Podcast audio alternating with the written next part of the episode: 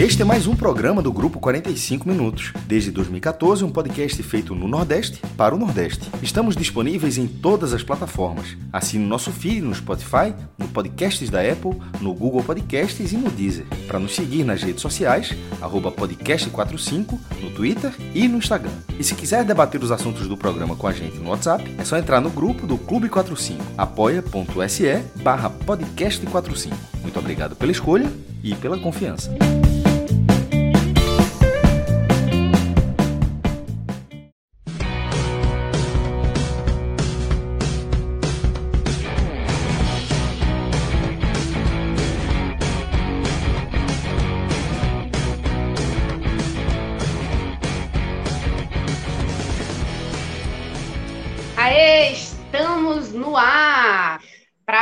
Falar de Série A, para falar dos cearenses que entraram em campo hoje. Vamos falar do jogo do Ceará, que perdeu por 2 a 1 para o América Mineiro, jogando em casa, no Castelão. E vamos falar também, ainda nesse telecast, sobre a vitória do Fortaleza jogando fora de casa com o Goiás. Vitória muito importante, colocou o Fortaleza numa situação mais tranquila na tabela e pensando em coisas mais interessantes diferente do que a gente viu com esse resultado para o Ceará, que foi muito ruim, e que trouxe outras questões também, mas antes da gente adentrar essas questões que vamos falar, deixa eu me apresentar para você que não me conhece, muito prazer, eu sou Juliana Lisboa, apresento alguns telecasts, de vez em quando por aqui, e dessa vez eu estou aqui com Léo Fontenelle e com Iago Mendes, meus dois colegas que ficaram comigo para essa análise aqui do jogo do Ceará Menino, sejam bem-vindos.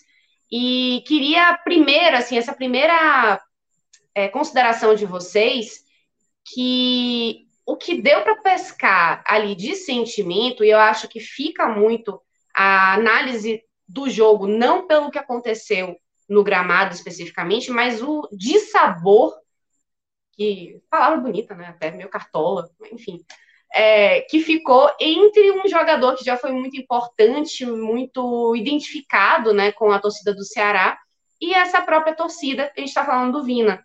Não é isso, Léo? É isso, Ju. Boa noite. E realmente o que, o que fica marcado desse jogo de hoje, muito mais do que o resultado em campo, é, é o sentimento extracampo, né, do torcedor que já vem se manifestando há muito tempo é, pela sequência de reversos que o time vem tendo no ano em momentos decisivos. E essa, essa relação ela vem respingando é, na forma como o, o torcedor se comporta no estádio, se comporta em relação aos atletas, se comporta em relação à diretoria. E eu acho que hoje foi muito simbólico, foi muito sintomático a, a reação da torcida com Vina.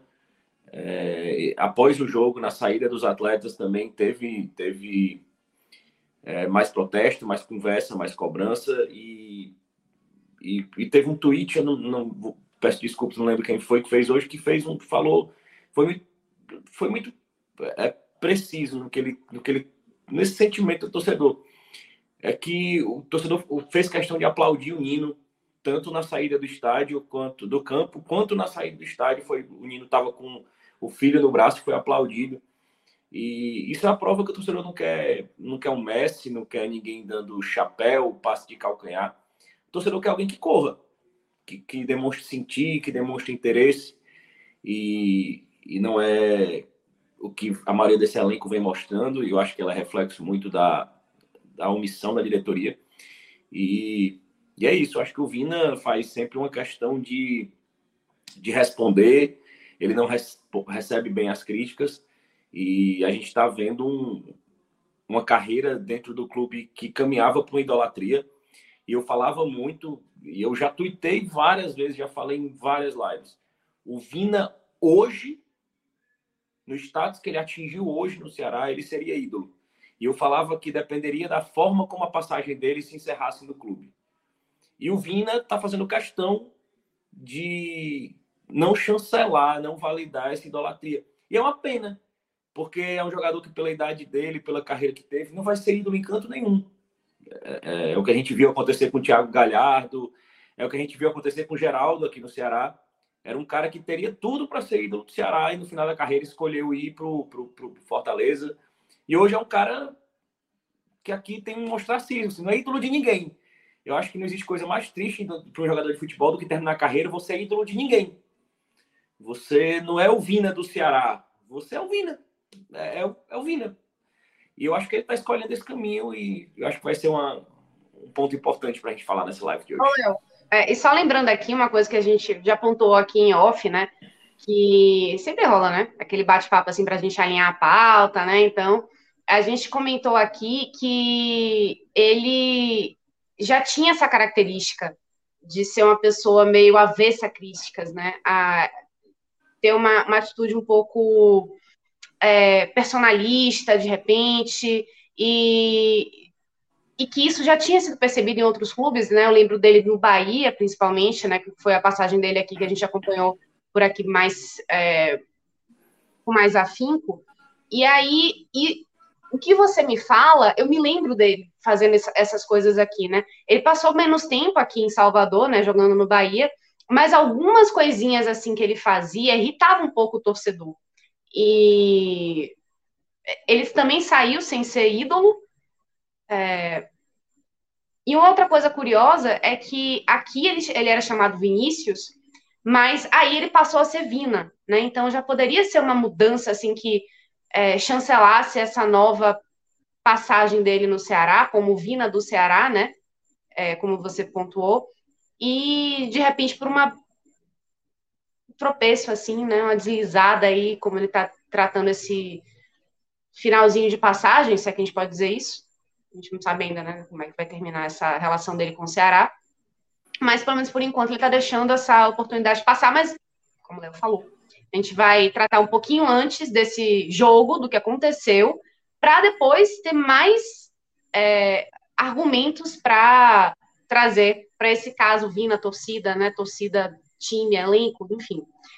É, Iago, passo agora a bola para você para a gente tratar do que foi esse jogo e eu sei que para quem tem assistido os últimos telecasts do Ceará pode parecer uma repetição de ideias, mas só para pontuar que essa situação do Ceará é a terceira derrota seguida no, do time, é o porteiro da zona, nesse momento tem jogo rolando que pode selar ou não a entrada do Ceará na zona de rebaixamento. E é uma situação que vinha já se apresentando como uma uma possibilidade, né, um risco que o, o Ceará corria, e agora essa realidade vem se tornando cada vez mais certa, né? E o que, que você pode assim tra trazer de elementos que aconteceram no jogo para pontuar isso aí, essa, essa, nossa análise que a gente é, tinha traçado para esse telecast? Então, boa noite, Ju, boa noite, Léo. É, saudar todo mundo que nos vê e que vai nos ouvir é, quando esse programa virar podcast. E assim, eu acho que antes da gente parar e analisar o que aconteceu em campo, acho que um fator muito importante que a gente precisa ter em mente é como o jogo, os bastidores do jogo se desenham. Porque assim, o Ceará ele vem de uma derrota muito doída, certo? No meio de semana, chega para jogar no sábado na capital cearense, e aí já no, antes de, da bola rolar, a gente já percebe que assim, o Castelão, que a gente se acostumou a ver lotado para ver os seus times na elite do futebol brasileiro, hoje recebe menos de 12 mil pessoas para acompanhar o jogo do Ceará. E aí, assim, a gente superentende que existem outras motivações. Esse final de semana é um final de semana atípico para futebol, em que a rodada da Série A acontece massivamente no sábado, é, com um jogo no sábado à tarde, mas a gente já percebe que, assim, a relação entre o clube e a torcida ela parece ter azedado, parece ter, dado, ter ficado um pouco mais complicado. E isso ele vai se desenhando ao longo do jogo, além de outros fatores que a gente também já citou em diversos jogos. A partida ela começa até certo ponto equilibrada, com as duas equipes tentando buscar o jogo, tanto o Ceará quanto o América Mineiro, mas eu vejo o América Mineiro um pouco mais eficiente nessa questão de tentar buscar o jogo, de tentar sair, de tentar produzir ofensivamente. O Ceará ele vem modificado é, em relação à última partida, à última derrota. E aí, peças como o Jô, como o Vina, como o Vasquez começam no banco de reservas para poder dar uma oxigenada, porque a gente sabe que jogar fora na quarta-feira à noite, tem uma viagem de Curitiba até aqui, no Nordeste, no Ceará, para ainda jogar num sábado, três horas da tarde, num lugar como Fortaleza, que a gente sabe que é muito quente, em um estádio que é quente, como é a Arena Castelão, é muito complicado, é muito desgastante. Então, assim, eu acho que até para o planejamento a longo prazo, pois o Ceará ainda vai voltar a jogar novamente essa semana na quarta-feira, é, eu vi o Lúcio tentar fazer um, uma administração do cansaço do elenco. E aí ele poupa alguns jogadores do início da partida e vai tentando sair na frente do placar com o que tem.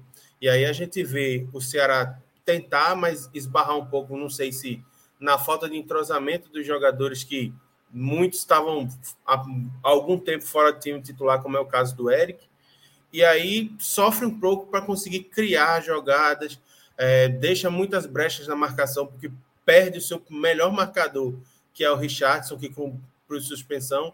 Então, assim, não é um, o Ceará ele não começa bem a partida.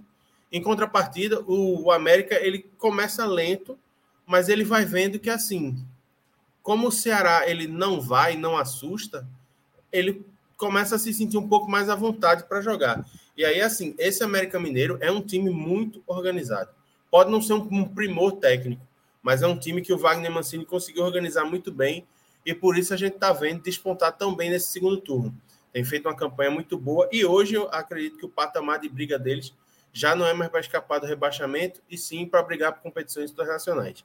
Pois bem, aí acontece o seguinte: o Ceará não se encontra em campo, não consegue ser ofensivo, não consegue pressionar. Isso vai gerando um pouco de impaciência na torcida. E aí, quando vem o primeiro gol, que o América abre o placar, parece que, inclusive, é um comentário que a gente tem até repetido bastante, né, Léo? O Ceará leva o gol e aí o psicológico do time vai para o espaço. E aí é aquela questão, novamente, assim, o, o time leva o gol e a sensação que dá a gente olhando de fora é que para o elenco em campo o jogo acabou. Porque falta força, falta é, a gana de, pô, a gente levou o gol, a gente vai lá e a gente vai conseguir virar. A gente vai usar o apoio do nosso torcedor, a gente vai usar nossa qualidade vai lá tentar buscar o jogo. Vamos lá tentar virar.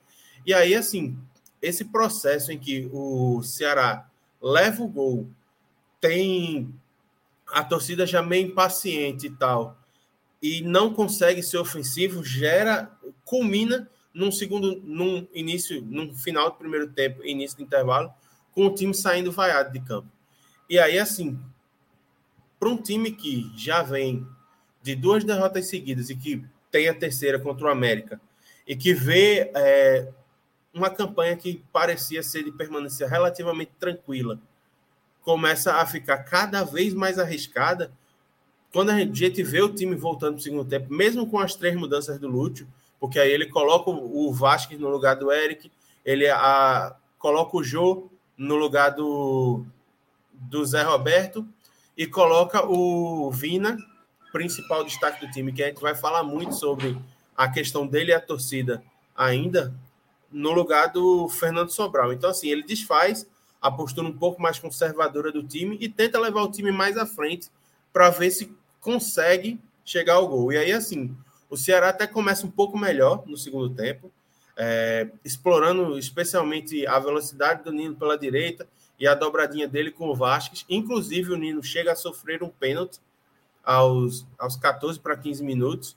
E aí, assim, era a chance do Ceará empatar o jogo, dar uma acalmada na torcida e tentar colocar a bola no chão e não. Agora o jogo começou agora e vamos tentar buscar finalizar essa sequência.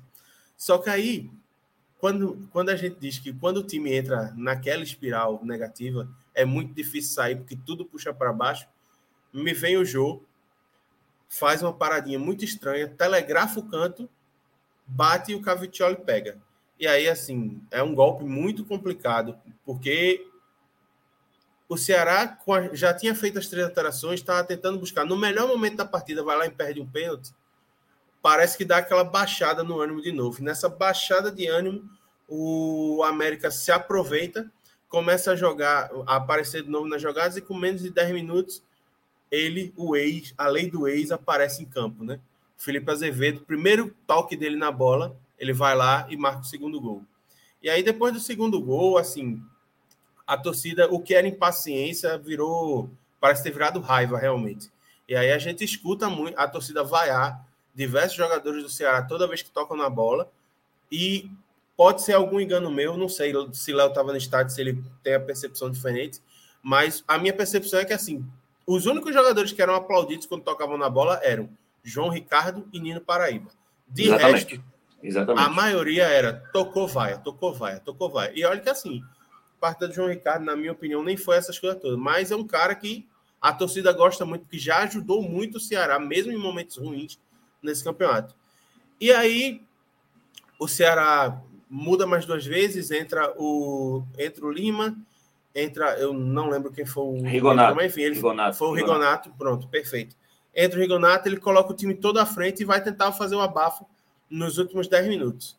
E aí, antes de começar os acréscimos, o Vina vai lá, acerta um chutaço, um golaço de fora de área, só que o que era para ser um clima de pronto, agora dá, vamos lá, vamos empurrar o time, parece que se torna uma coisa ainda pior, se torna um clima ainda mais hostil. Porque aí o Vina começa a bater no peito e apontar para o estúdio, que é para o escudo, e falar, tentar falar alguma coisa com a torcida, e aí a torcida vem abaixo em cima dele, com vaia, com xingamento e tal. E aí, assim, esse clima hostil não ajuda o Ceará a chegar a, ao empate ou à virada, e aí acaba que soma mais uma derrota, mais uma derrota, mais uma derrota. Então são três derrotas que colocam o Ceará em condições já de entrar na zona de rebaixamento. Porque o Ceará hoje se encontra um ponto à frente do Cuiabá, que está jogando neste momento contra o Corinthians. E caso vença o Corinthians, como o Ceará tem um número de vitórias pior, vai acabar sendo ultrapassado dormindo é, ao fim dessa 29 rodada na zona de rebaixamento. Então, assim, uma coisa que a gente tem falado muito, eu, eu e o Léo nos telecasts, é que a situação é complicada, que o psicológico do time não ajuda e que a gente não sabe como o Lúcio vai reagir, porque é um técnico que não tem experiência sendo provado no fogo, sendo provado na dificuldade, porque ele foi auxiliar técnico do Valentim no Atlético Paranaense na época em que tudo dava certo para o Atlético Paranaense. Foi campeão da Sul-Americana e tudo. Então, assim, é muito difícil a gente conseguir prever um prognóstico para o Ceará, porque a chance de entrar na zona de rebaixamento é cada vez mais real. E do jeito que está, a chance de conseguir sair da zona, caso entre, vai ficando cada vez menor.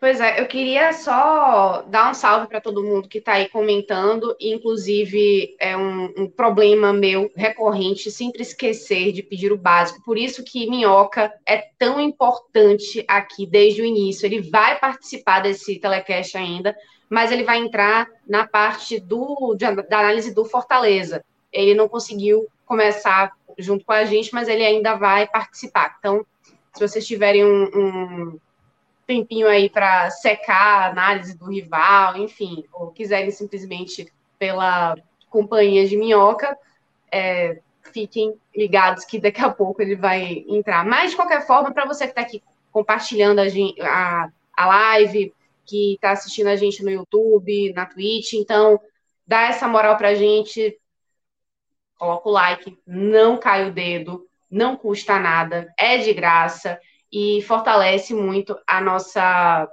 nossa moral, né? Dá aquele quentinho no coração. A gente sabe que está fazendo conteúdo que vocês gostam, que vocês é, se sentem interessados, né? E claro, é, se inscreva no nosso canal, ative o sininho e fique ligado porque tem sempre coisa nova chegando, né? Então tem não só as lives que ficam sempre salvas depois que a gente termina, mas tem também os cortes 45 minutos, todas as, as, partes mais interessantes, né, ou polêmicas que a gente aborda durante os telecasts ficam lá salvos também.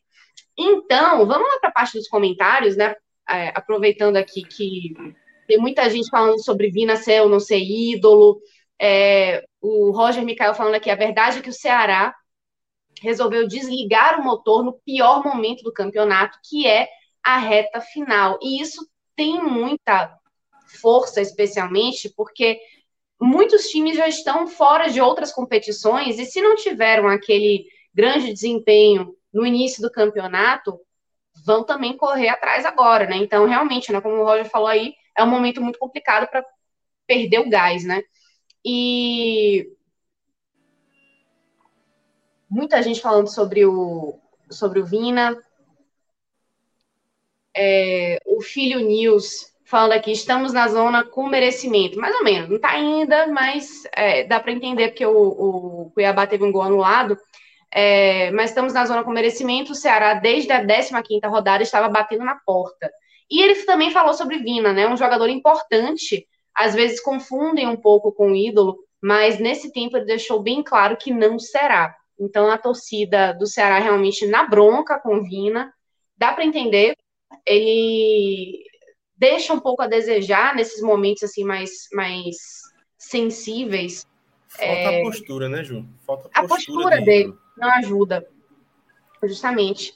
Mas é, eu queria então trazer um pouquinho para para esse pós-jogo de novo, Léo, para você se aprofundar mais uma vez um pouco sobre essa questão divina e em que esse revés em casa, mais um revés em casa, e essa atitude pesam para o, o elenco que o Lúcio tá na mão e o que que, que pepino que ele tem agora, que abacaxi ele tem para descascar, o que, que ele pode fazer para tentar salvar essa, essa equipe do Ceará de um rebaixamento que seria algo tenebroso para as expectativas dessa temporada. Uh, boa noite mais uma vez, Ju, Iago. É, eu acho que o reflexo de, de todas, e não é a primeira vez que um jogador bate boca com a torcida, tanto nas redes sociais como na saída do, do campo, é, é, é, muito fruto da forma como a relação do jogador se estabelece dentro do próprio clube. É, só reforça a sensação que não existe comando dentro do Ceará. Assim, o departamento de futebol do Ceará não faz esse tipo de trabalho. E há, há uns cerca de dois anos atrás, essa mesma base de grupo já estava aqui no Ceará.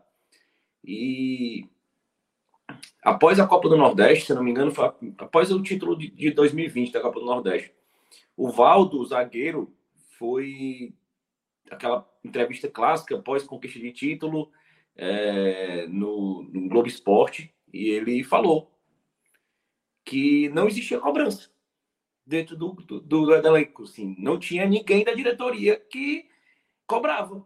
E os jogadores sentiram falta de ser cobrados. Naquele momento houve uma cobrança e eles reagiram. Então, assim, chega ao limite do absurdo de um jogador dizer que não existe cobrança dentro do clube. Então, assim, era uma sensação que já existia por parte da torcida, porque realmente o departamento de futebol do Ceará é, é, é muito mal gerido há muito tempo. E e foi um, algo que veio à tona muitas vezes durante essa semana, assim, de repente, o que precisa para essa diretoria se tocar e, e, reformular é um rebaixamento.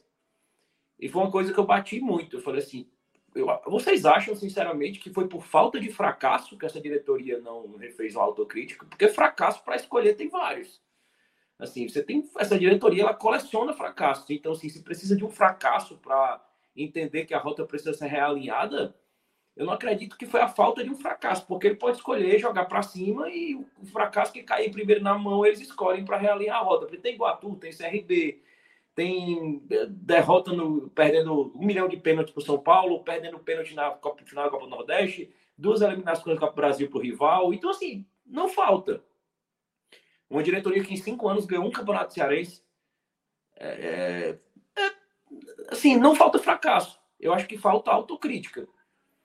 E, e hoje eu falei muito isso, assim, que é interessante, o presidente Robson de Castro, ele faz muita questão de mencionar nas entrevistas dele, quando perguntado como foi que ele entrou no Ceará, como foi a, a, o momento que ele começou a entrar no Ceará, ele falou isso, que foi depois de uma grande derrota do Ceará para o rival, ele foi até o clube, sentou na, na recepção e perguntou, eu quero falar com alguém e dizer como é que eu poderia ajudar.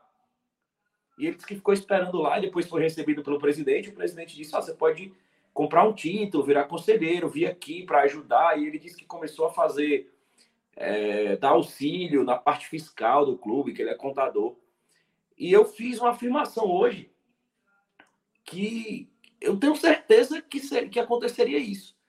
Se o torcedor Robson de Castro, que chegou ao Ceará em 2014, em 2009, como ele disse, batendo na porta perguntando como poderia ajudar, se o torcedor Robson de Castro chegasse ao Ceará hoje, ele não seria recebido pelo presidente Robson de Castro. Porque ele trabalha fechando o clube para o torcedor. E, e, e, é um absurdo, porque é um torcedor que bateu na porta e entrou no clube batendo na porta sendo recebido.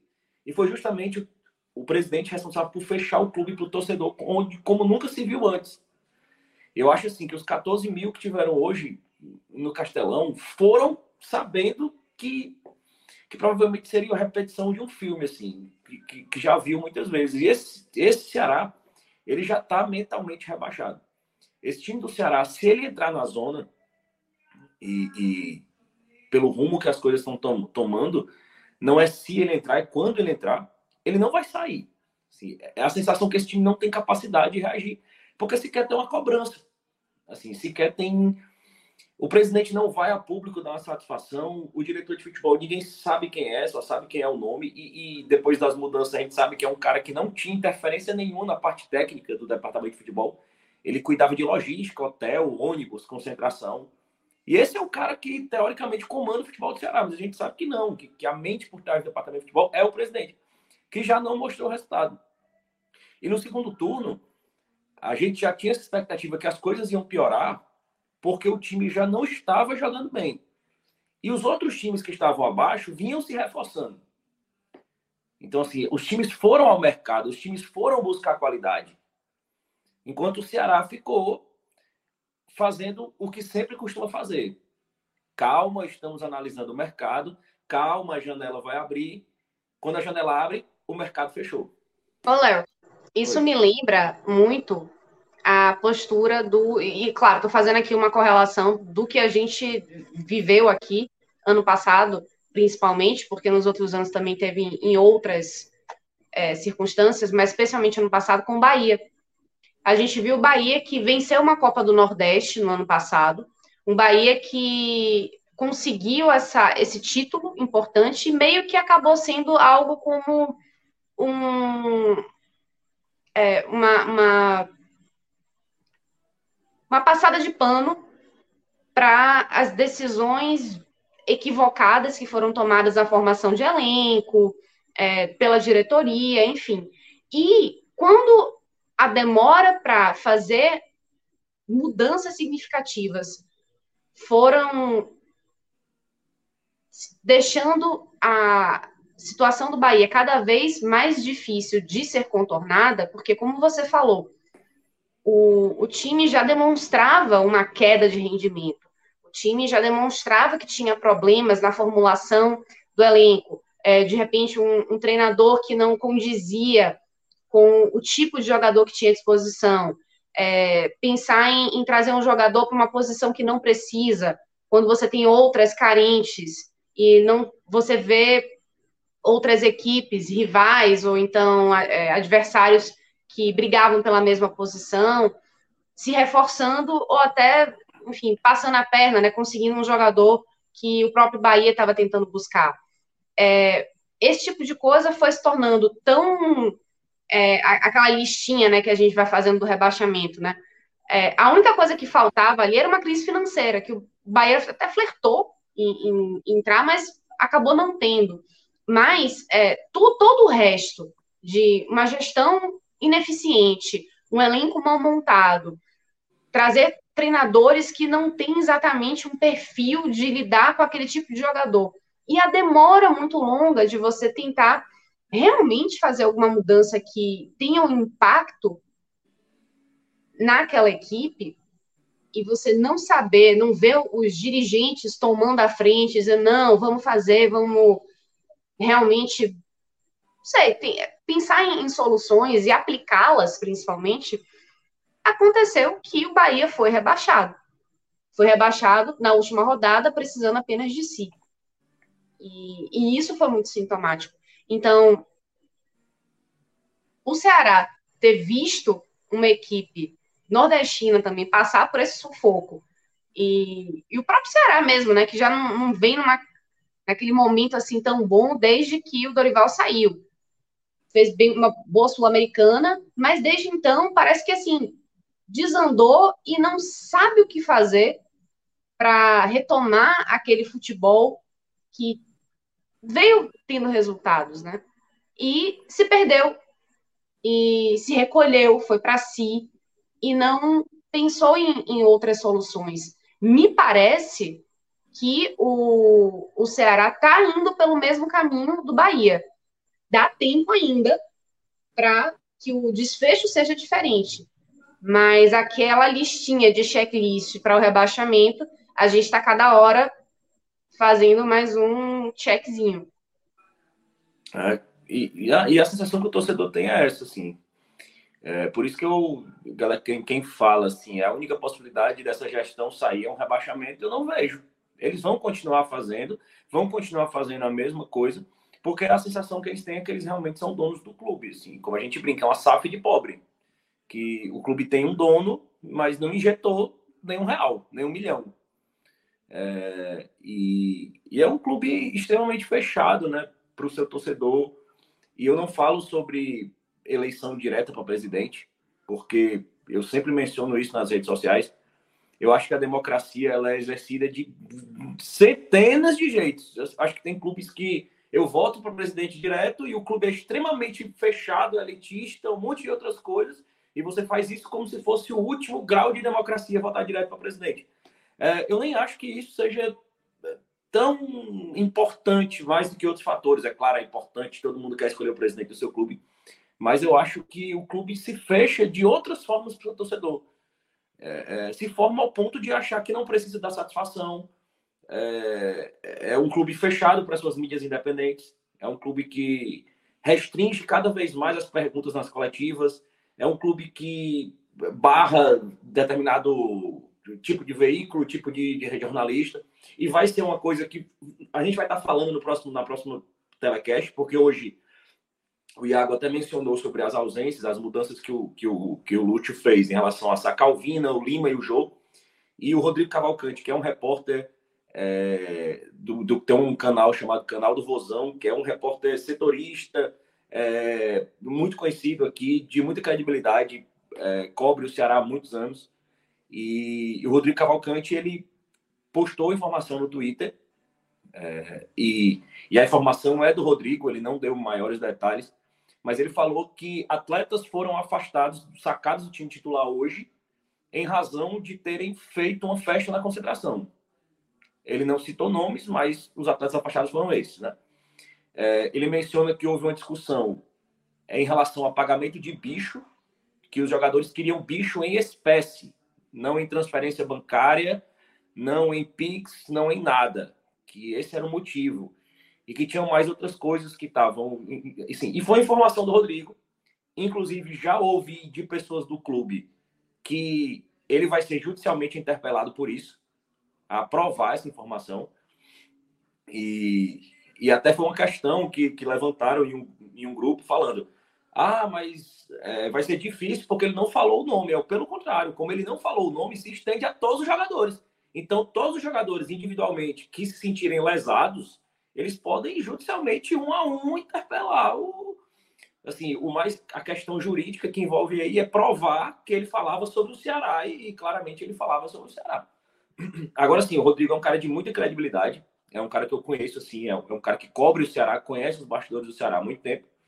E que isso vai ser tema. O Rodrigo já teve alguns eh, problemas de, de, de ser barrado no clube, etc. Mas é um cara de muita credibilidade e eu tenho certeza que isso vai ser assunto também ao longo da semana, é, porque jogadores tão melindrosos, mimados como são do Ceará, que se acham ao, ao, ao nível de discutir com o torcedor, mesmo fazer, fracassando em tudo que fizeram esse ano. Assim. A gente está falando de profissionais que fracassaram em tudo esse ano. É como se você é o pintor de uma construtora, você pintou 100 casas e, e, ao longo de dois meses as 100 casas estouraram a tinta. Aí seu chefe vem chamar sua atenção, você sai discutindo com seu chefe. É, tipo, eles, eles, todos os trabalhos que eles fizeram durante o ano, eles falharam. E ele se acha ao ponto de, de, de, de discutir com o torcedor. Mas a diretoria autoriza esse tipo de postura. Autoriza. À medida que ela se repete, eles não são repreendidos, a torcida, de certa forma, legitima essa postura. Legitima essa postura. Entendeu? É um time que não conquistou nada. E quando a Juliana cita muito bem o exemplo do Bahia, e o Bahia deu esse gabarito ano passado, mas a gente vai mais além, a incompetência é pior, porque a gente tem um gabarito desse ano, ao lado. Ao lado. O Fortaleza foi rebaixado esse ano e subiu no mesmo ano. Fazendo justamente o que o Ceará deveria ter feito. Só que o Ceará não estava rebaixado. O Ceará precisava só chegar tranquilo no final do campeonato. O que, que o Ceará precisaria ter feito? Afastado o, o quem estava atrapalhando o elenco, quem não queria, que a gente sabe saber quem era desde o começo do ano, já é o que precisou ser afastado porque discutiu um com o torcedor. E eu falei, até o torcedor teve que ser responsável por afastar um jogador que não estava agregando ao clube. Porque se o torcedor não discute com o Jael na rede social, a diretoria não teria afastado o Jael. Então, o que, que deveria ter? Vários jogadores, jogadores estavam dando problema no elenco. O que, que eles deveriam ter feito? Afastado esses jogadores que não queriam, negociado, tirado pelo menos para treinar em separado, porque eles prejudicam o elenco. E reforçado com peças. E foi justamente o que o Fortaleza fez. Teve o caso do Crispim, que é um cara que tem uma história. Até ano passado foi um jogador fundamental no, no, no, nos grandes anos da história do clube. E não teve problema nenhum. Deu problema, foi afastado. E o Ceará, ao ponto de ficar sendo o torcedor ficar sendo confrontado e o, o, o, jogador como o Jael, que nunca fez nada pelo Ceará, fica na rede social desrespeitando o clube. Você imagina se fosse um ídolo. Então, o próprio rival mostrou o gabarito que devia ter sido feito.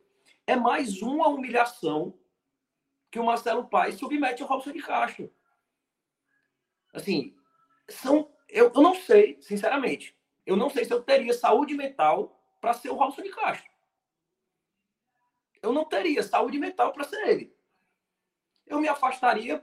Até porque a comparação, né, né, Léo, é inevitável, acaba sendo inevitável, né? Porque você tem, é o que você falou, né? Você tem um exemplo do como fazer e o exemplo do como não fazer. Não. Muito próximos, atravessando Exatamente. a rua, né? Você Mesma imagina. divisão, patamares financeiros parecidos e essa discrepância. Não, você é... pega, imagina você, imagina assim, vamos, vamos, todo mundo aqui é apaixonado por futebol. A gente só fala sobre futebol porque a gente é apaixonado por futebol. Você imagina você ser a pessoa que vai carregar para sempre a mancha na sua vida de você ter pegado o seu time à frente do rival em tudo e entregar atrás em tudo. Você vai entregar o seu, o seu time do coração, que eu acredito que ele seja alvinegro, apesar de eu postar que ele é o maior tricolor vivo em serviços prestados, é Raul de Castro. Você imagina você ser o responsável por pegar o seu clube de coração e entregar atrás do rival em tudo. Em tudo.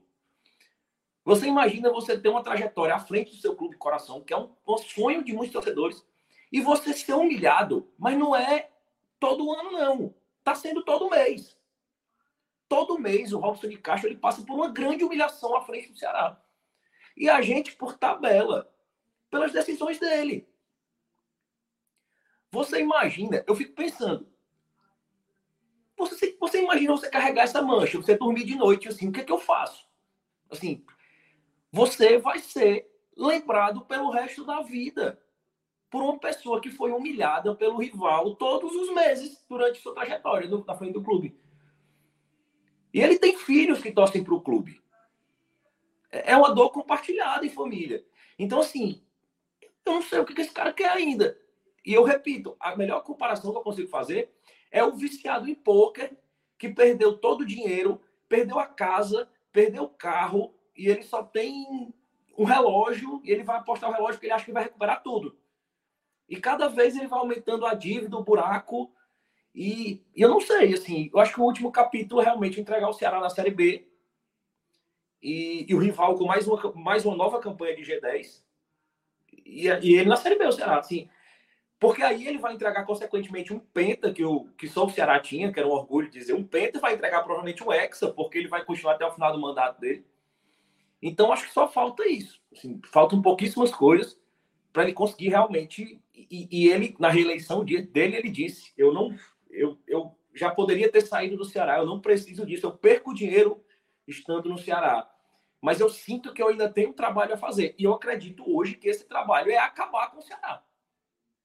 Porque ele, no fundo, é o maior tricolor vivo.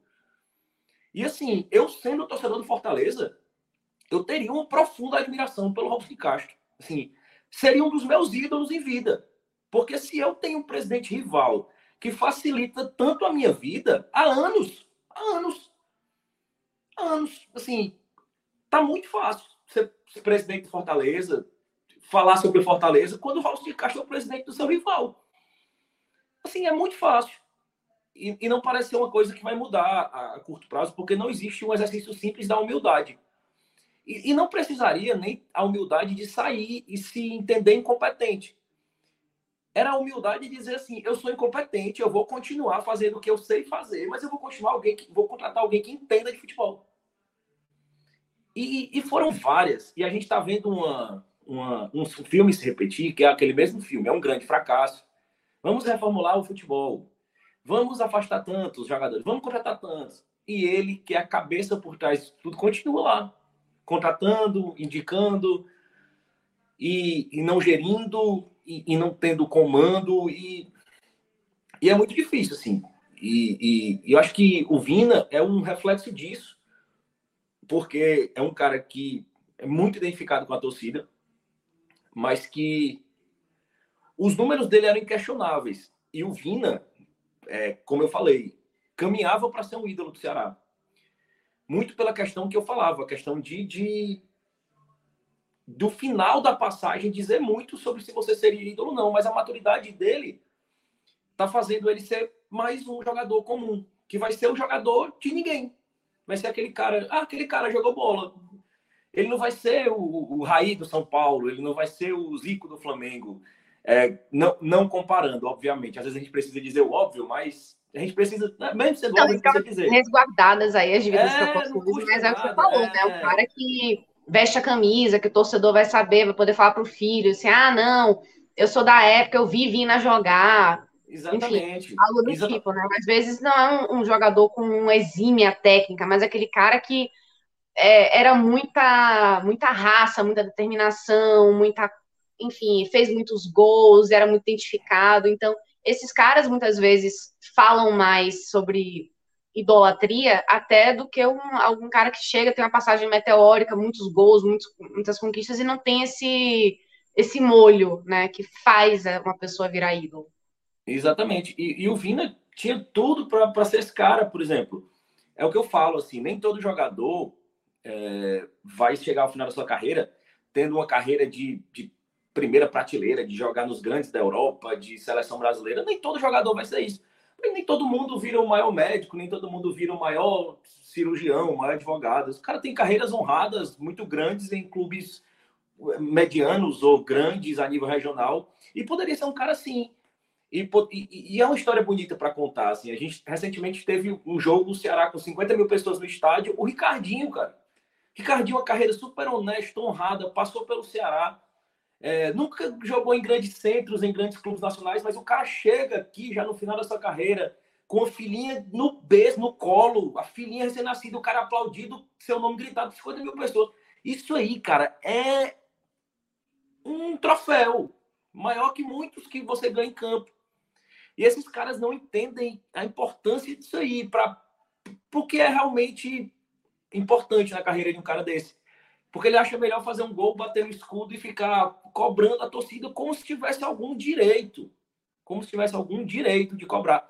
Quem fracassou, e eu acho que o Vina, é, é apesar dos seus números incríveis, ele é muito sim, a simbologia desse fracasso. A simbologia desse fracasso, os pênaltis perdidos, é, é muitas decisões onde ele não jogou bem. É, e era o cara que era para mais tentar conquistar grandes coisas, ser a cara de vitórias porque os números dele na, na, na grande média são excelentes, assim, colocam na prateleira dos melhores. Mas eu acho que o, o mais preocupante hoje, e, e, rapidamente falando do jogo, porque eu acho que foi um detalhe hoje, é, em relação ao, ao, contexto que explica por que, que o jogo foi assim, mas foi um time, mais uma vez, bagunçado. A gente que viu um pouco mais de vontade no começo do jogo, é, de certa forma, até pela cobrança da torcida, mas um time com muitos espaços, um time que nem de longe lembrava os, o, time do Lute dos primeiros jogos, com as linhas muito compactadas, os blocos subiam juntos, desciam juntos, e, e hoje não, a gente via um Ceará que atacava, muito desorganizado, mas atacava.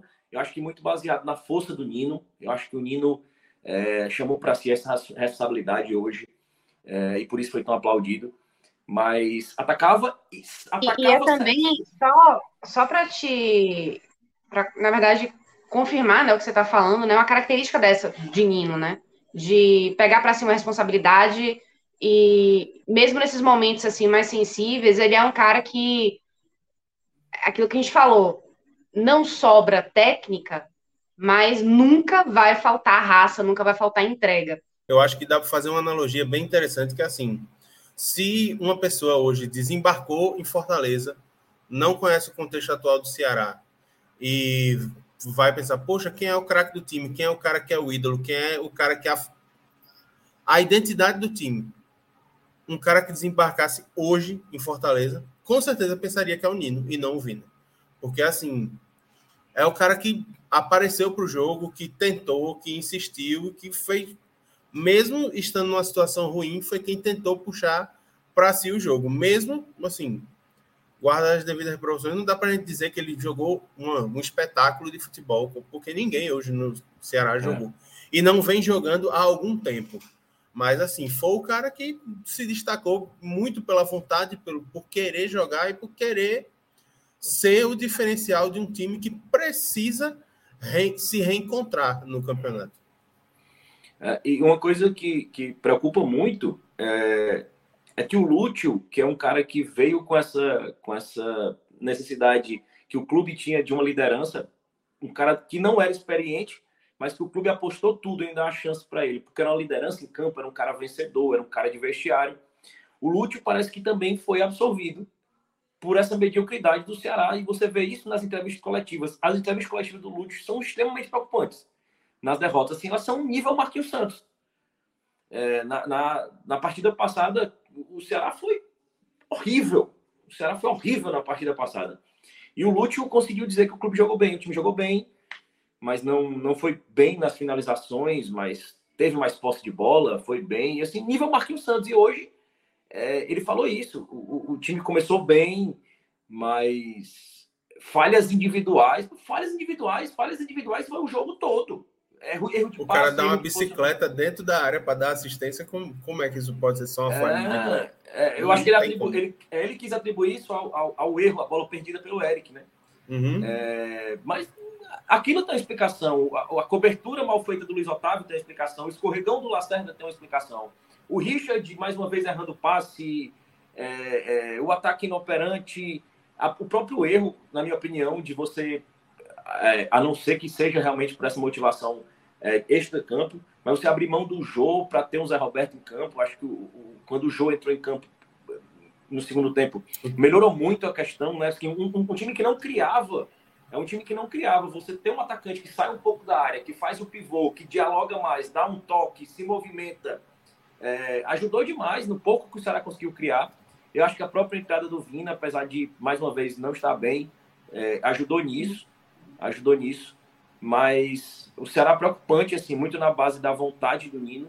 E eu acho que o que se destaca hoje num, num, num Ceará que não tem comando, que não tem vontade, que não tem cobrança, é, é, a gente poder perceber que a torcida está exaltando é, o espírito dos jogadores que são operários mesmo. Acho que a figura do João Ricardo, do Nino, o próprio Bruno Pacheco, que está lesionado, são figuras hoje que, que, que, o torcedor valoriza demais, entendeu? Hoje, porque é um pouco do espírito que o, que o torcedor precisa.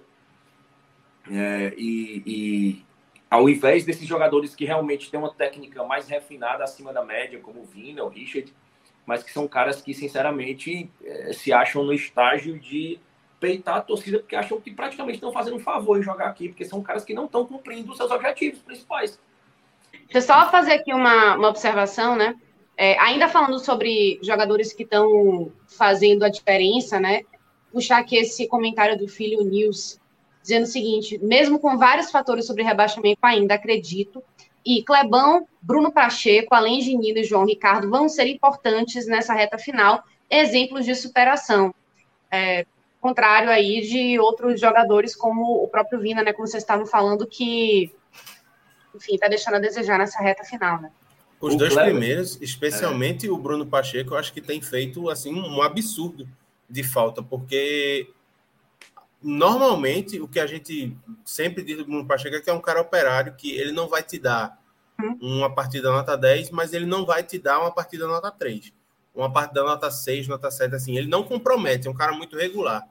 E, assim, o Kleber vinha numa fase muito boa antes de se machucar. Então, ele pode ser o cara que, assim, se o Jô não aguenta jogar todo o jogo em 90 minutos, ele pode ser o cara que é, faz o revezamento para a gente não ter que ver o, o, o, Zé Roberto muito mal em campo, ou o Matheus Peixoto muito mal em campo. Então, assim, e um, um, mais um comentário que eu queria fazer sobre um negócio que o Léo disse é o seguinte: a gente viu o time do Ceará nos três primeiros jogos do Lúcio jogando como o Lúcio gostava de jogar, com raça, com intensidade, jogando para cima. Esses últimos três jogos já não tem mais tanto a cara que o Lúcio tinha é como Ceará, jogador. Não, é o Ceará do Marquinhos Santos. É, o Ceará é o do Marquinhos Santos. É, é eu lembro que a gente começou falando nos telecasts do, do Ceará, quando o Lúcio chegou, que parecia que ele estava fazendo assim o simples e fazendo bem o simples, fazendo com a leitura correta do que o, o Ceará precisava, sem é, armengue, sem muita muito pensamento, filosofia e, enfim, adaptações. Assim, vai no simples que as coisas podem surgir daí. E aparentemente estava começando a ter esse resultado positivo até descambar, né? Agora, antes, antes só da gente puxar para mais um é, para mais uma área, eu acho que a gente pode até incluir é, todos esses pormenores que a gente está tratando aqui nas análises individuais. Acho que cabe para a gente fazer isso.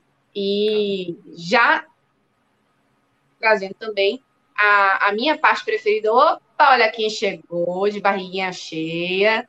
Minhoquinha operária já tá feliz. Olha a cara de felicidade. Pessoa quando é, eu acabei de comer, eu, tá, eu cheguei muito. Rapaz, o negócio foi muito bom para ele hoje de tarde, não, viu? Como é? O negócio foi muito bom para minhoca hoje de tarde, não. Na, na ah, não, mas eu já esperava. Eu falei ontem, eu falei ontem na live, aí JP disse que, não, São Paulo, muito melhor. Eu falei, pois é, Del Vale mostrou porque que era o melhor time e porque que foi campeão. Então, para mim, título merecido na Sul-Americana. Mas, olá, boa noite a todos. Boa noite. Juliana Lisboa está mais esbranquiçada, né? Tá meio. É, então, alguém levou meu, meu notebook e ah, aí eu tá. estou fazendo com o ring light, então tem mais luz na minha cara. Não, mas tá bem, e... você tá bem. Tá, obrigada. Mas, enfim, já estávamos entrando nas análises individuais e o, a minha parte preferida, Minhoca, que é o, o, o pódio do bem e do mal. Mas, é, não sei se você chegou a ver esse jogo. Você tem alguma coisa a acrescentar? Eu estava ouvindo vocês falando também. Eu vim no caminho ouvindo vocês. Ah, maravilha. Mas... Esse que é um, um cara engajado. Não, eu, eu, acompanhei o jogo do Ceará. É, assim, muitas coisas Iago e, e Léo já mencionaram muito bem, assim, do que foi o jogo, do que é o momento do Ceará, as críticas que é chovendo molhado, assim, Léo, eu, a gente já tem falado isso há muito tempo, né? Não é nessa temporada. Aliás, essa temporada, né? E aí, só para também não me estender tanto, né? Até porque a gente já, já foi falado muito sobre essa questão do Ceará, pode ser praticamente a coroação de tudo trágico que a diretoria, e aí, queira ou não, é, representada principalmente no presidente, pode ocasionar do Ceará, né? Porque assim, o pior dos mundos seria um rebaixamento, né? E o não pior dos mundos é uma permanência que, sinceramente, conhecendo como é a presidência do clube, é capaz dela vir a público dizer: fomos o primeiro clube que ficamos seis anos na Série A. Quando, Sem, na verdade. Não tenha nenhuma dúvida. Essa, exatamente, Léo. Porque, assim, o que me incomoda, às vezes, internamente, na leitura que o Ceará, às vezes, quer passar para o seu torcedor e que não cola mais, assim, até se entendi em 2018, era o primeiro ano de Série A, foi uma permanência difícil. Em 2019 já era algo inadmissível, né? Tanto que teve algumas mudanças, mas de lá para cá, e aí teve realmente a boa temporada em 2020, o Ceará simplesmente só se acomoda, só se acomoda. E vem muito, muito parecido com o discurso de um, de um candidato, tal qual os candidatos que vão estão concorrendo aí para pleito, né? No caso amanhã, aquele discurso de fachada, aquele discurso eu quero ser isso, eu quero ser o Atlético Paranaense, é minha referência e não sabe nem ter o um norte como clube. Sempre desculpas, desculpas e aí treinadores chegando, queremos disputar Libertadores, quando na verdade o time não tem nem capacidade de se mostrar competitivo realmente, sabe? Mostrando passo a passo para tentar crescer. E eu acho que esse discurso interno acaba até afetando naquilo que o próprio presidente menciona. Se ele quer trazer uma pessoa com a mentalidade vencedora, primeiramente, as pessoas que fazem o Ceará têm que ter essa mentalidade. Não pode um treinador chegar achando que vai disseminar para jogadores, para diretoria, para presidente. Isso tem que ser uma mentalidade de clube, de clube. E o Ceará praticamente vai só no discurso vazio. Discurso vazio, e aí não sei o que é que vai acontecer, até porque a, a olha que coisa. A rodada está ajudando o Ceará a não entrar nessa zona de rebaixamento. Não é por mérito próprio que o Ceará está fora da zona de rebaixamento. É tal qual 2019. São os outros que estão ajudando o Ceará a não estar, nesse exato momento, na zona do rebaixamento. Ô, Ju, só para. Eu fiz, eu fiz um levantamento aqui rapidinho é, da situação atual do Ceará e aí, assim, o melhor recorte, o melhor Ceará que a gente viu na temporada foi o Ceará do Dorival Júnior. Acho que não tem nenhum questionamento, nenhuma dúvida quanto a isso. Então, assim, o Ceará do Dorival Júnior atuou em 10 partidas no Brasileirão e conquistou 13 pontos, certo? Então, hoje, completa-se um turno do Brasileirão sem o Dorival Júnior. Neste turno do Brasileirão sem o Dorival, o Ceará venceu três partidas venceu três partidas, empatou, empatou nove e foi derrotado sete vezes. Só que assim, se a campanha geral já é ruim, se a gente pega só o recorte do retorno, consegue ficar ainda pior. Porque no retorno o Ceará venceu uma partida. É. Uma partida que fez sete pontos em dez jogos. Ou seja, sete de 30 é muito pouco. Se a gente comparar, e aí assim, é inevitável comparar é, a campanha com, com quem está do lado, se a gente comparar com a campanha do Fortaleza, o Fortaleza fez 22 em 30. Então, assim, é um abismo de diferença. A campanha, a diferença entre as duas campanhas, entre Ceará e Fortaleza, é a campanha que o Fortaleza fez no primeiro turno. Os 15 pontos que o Fortaleza fez no primeiro turno é exatamente a diferença entre as duas campanhas de Ceará e Fortaleza em apenas 10 jogos. Então, assim, é, o Ceará hoje ele só não é pior no campeonato do que o Havaí, que está há muito tempo na zona de rebaixamento, e o Juventude, que já começou o Brasileirão com o motor desligado. É, o, Eber, o Éder Bandeira está aqui falando nos comentários, dizendo assim, ó, mesmo o Ceará do Dorival era problemático, era superestimado. Tá, que seja. Mas ainda assim era um, um, um Ceará que trazia resultados. Dentro dessa temporada foi o que melhor trouxe resultados, né? Então é por isso é. que a gente está pegando esse recorte, né? Por isso que algo tem que escolher esse recorte. Tem que explicar um contexto muito interessante de Dorival, que não era tão simples. Quando o Dorival pegou o Ceará, era um cenário muito trágico, com eliminações que aconteceram tanto no Campeonato Cearense como também na Copa do Nordeste. Era um momento muito delicado. Ele já teria de cara um jogo muito importante contra o Independente dentro de casa. O time sai perdendo, com jogador a, a menos, aliás, o jogador a mais sai perdendo o jogo dentro de casa, consegue a virada. Aquele primeiro jogo, é claro que não dá para tirar muita noção, mas o que o Dorival fez naquele período foi resgatar a 13 confiança. Desfalques. E 13 desfalques. Não, exatamente. E fazer daquele time, mesmo com, com isso que está é, que é, tá sendo poderado, porque, de fato, o começo da Série A do, do, do Ceará não foi tão boa, mas ele teve muitas dificuldades para armar a equipe, vários jogadores lesionados, de algo que não foi ele que começou essa, essa preparação, não foi ele que montou essa equipe. Então, o que o, Dorival teve de pegar um time desarrumado para ajustar, todo mundo falou quando o Dorival saiu, o próximo treinador é só seguir essa linha de trabalho que o Dorival fez. Porque o sentimento do torcedor naquele momento, Juliana, era, de, era tipo assim: tá ok, o nosso time é competitivo, o nosso time não tem chance de rebaixamento dá para brigar no meio da tabela e, quem sabe, brigar por algo a mais, fazer uma campanha decente. o que a gente viu desde a chegada do Marquinhos e agora de novo com o Lúcio, que começa bem e agora já começa a degringolar, até porque ele é um treinador iniciante. Eu mesmo elogiei aqui o Lúcio, mas o, ao mesmo tempo é um treinador que agora está tendo que lidar com derrotas, saindo atrás do placar, e isso, quer ou não, entra a falta de inexperiência dele, que também a gente bateu nessa tecla.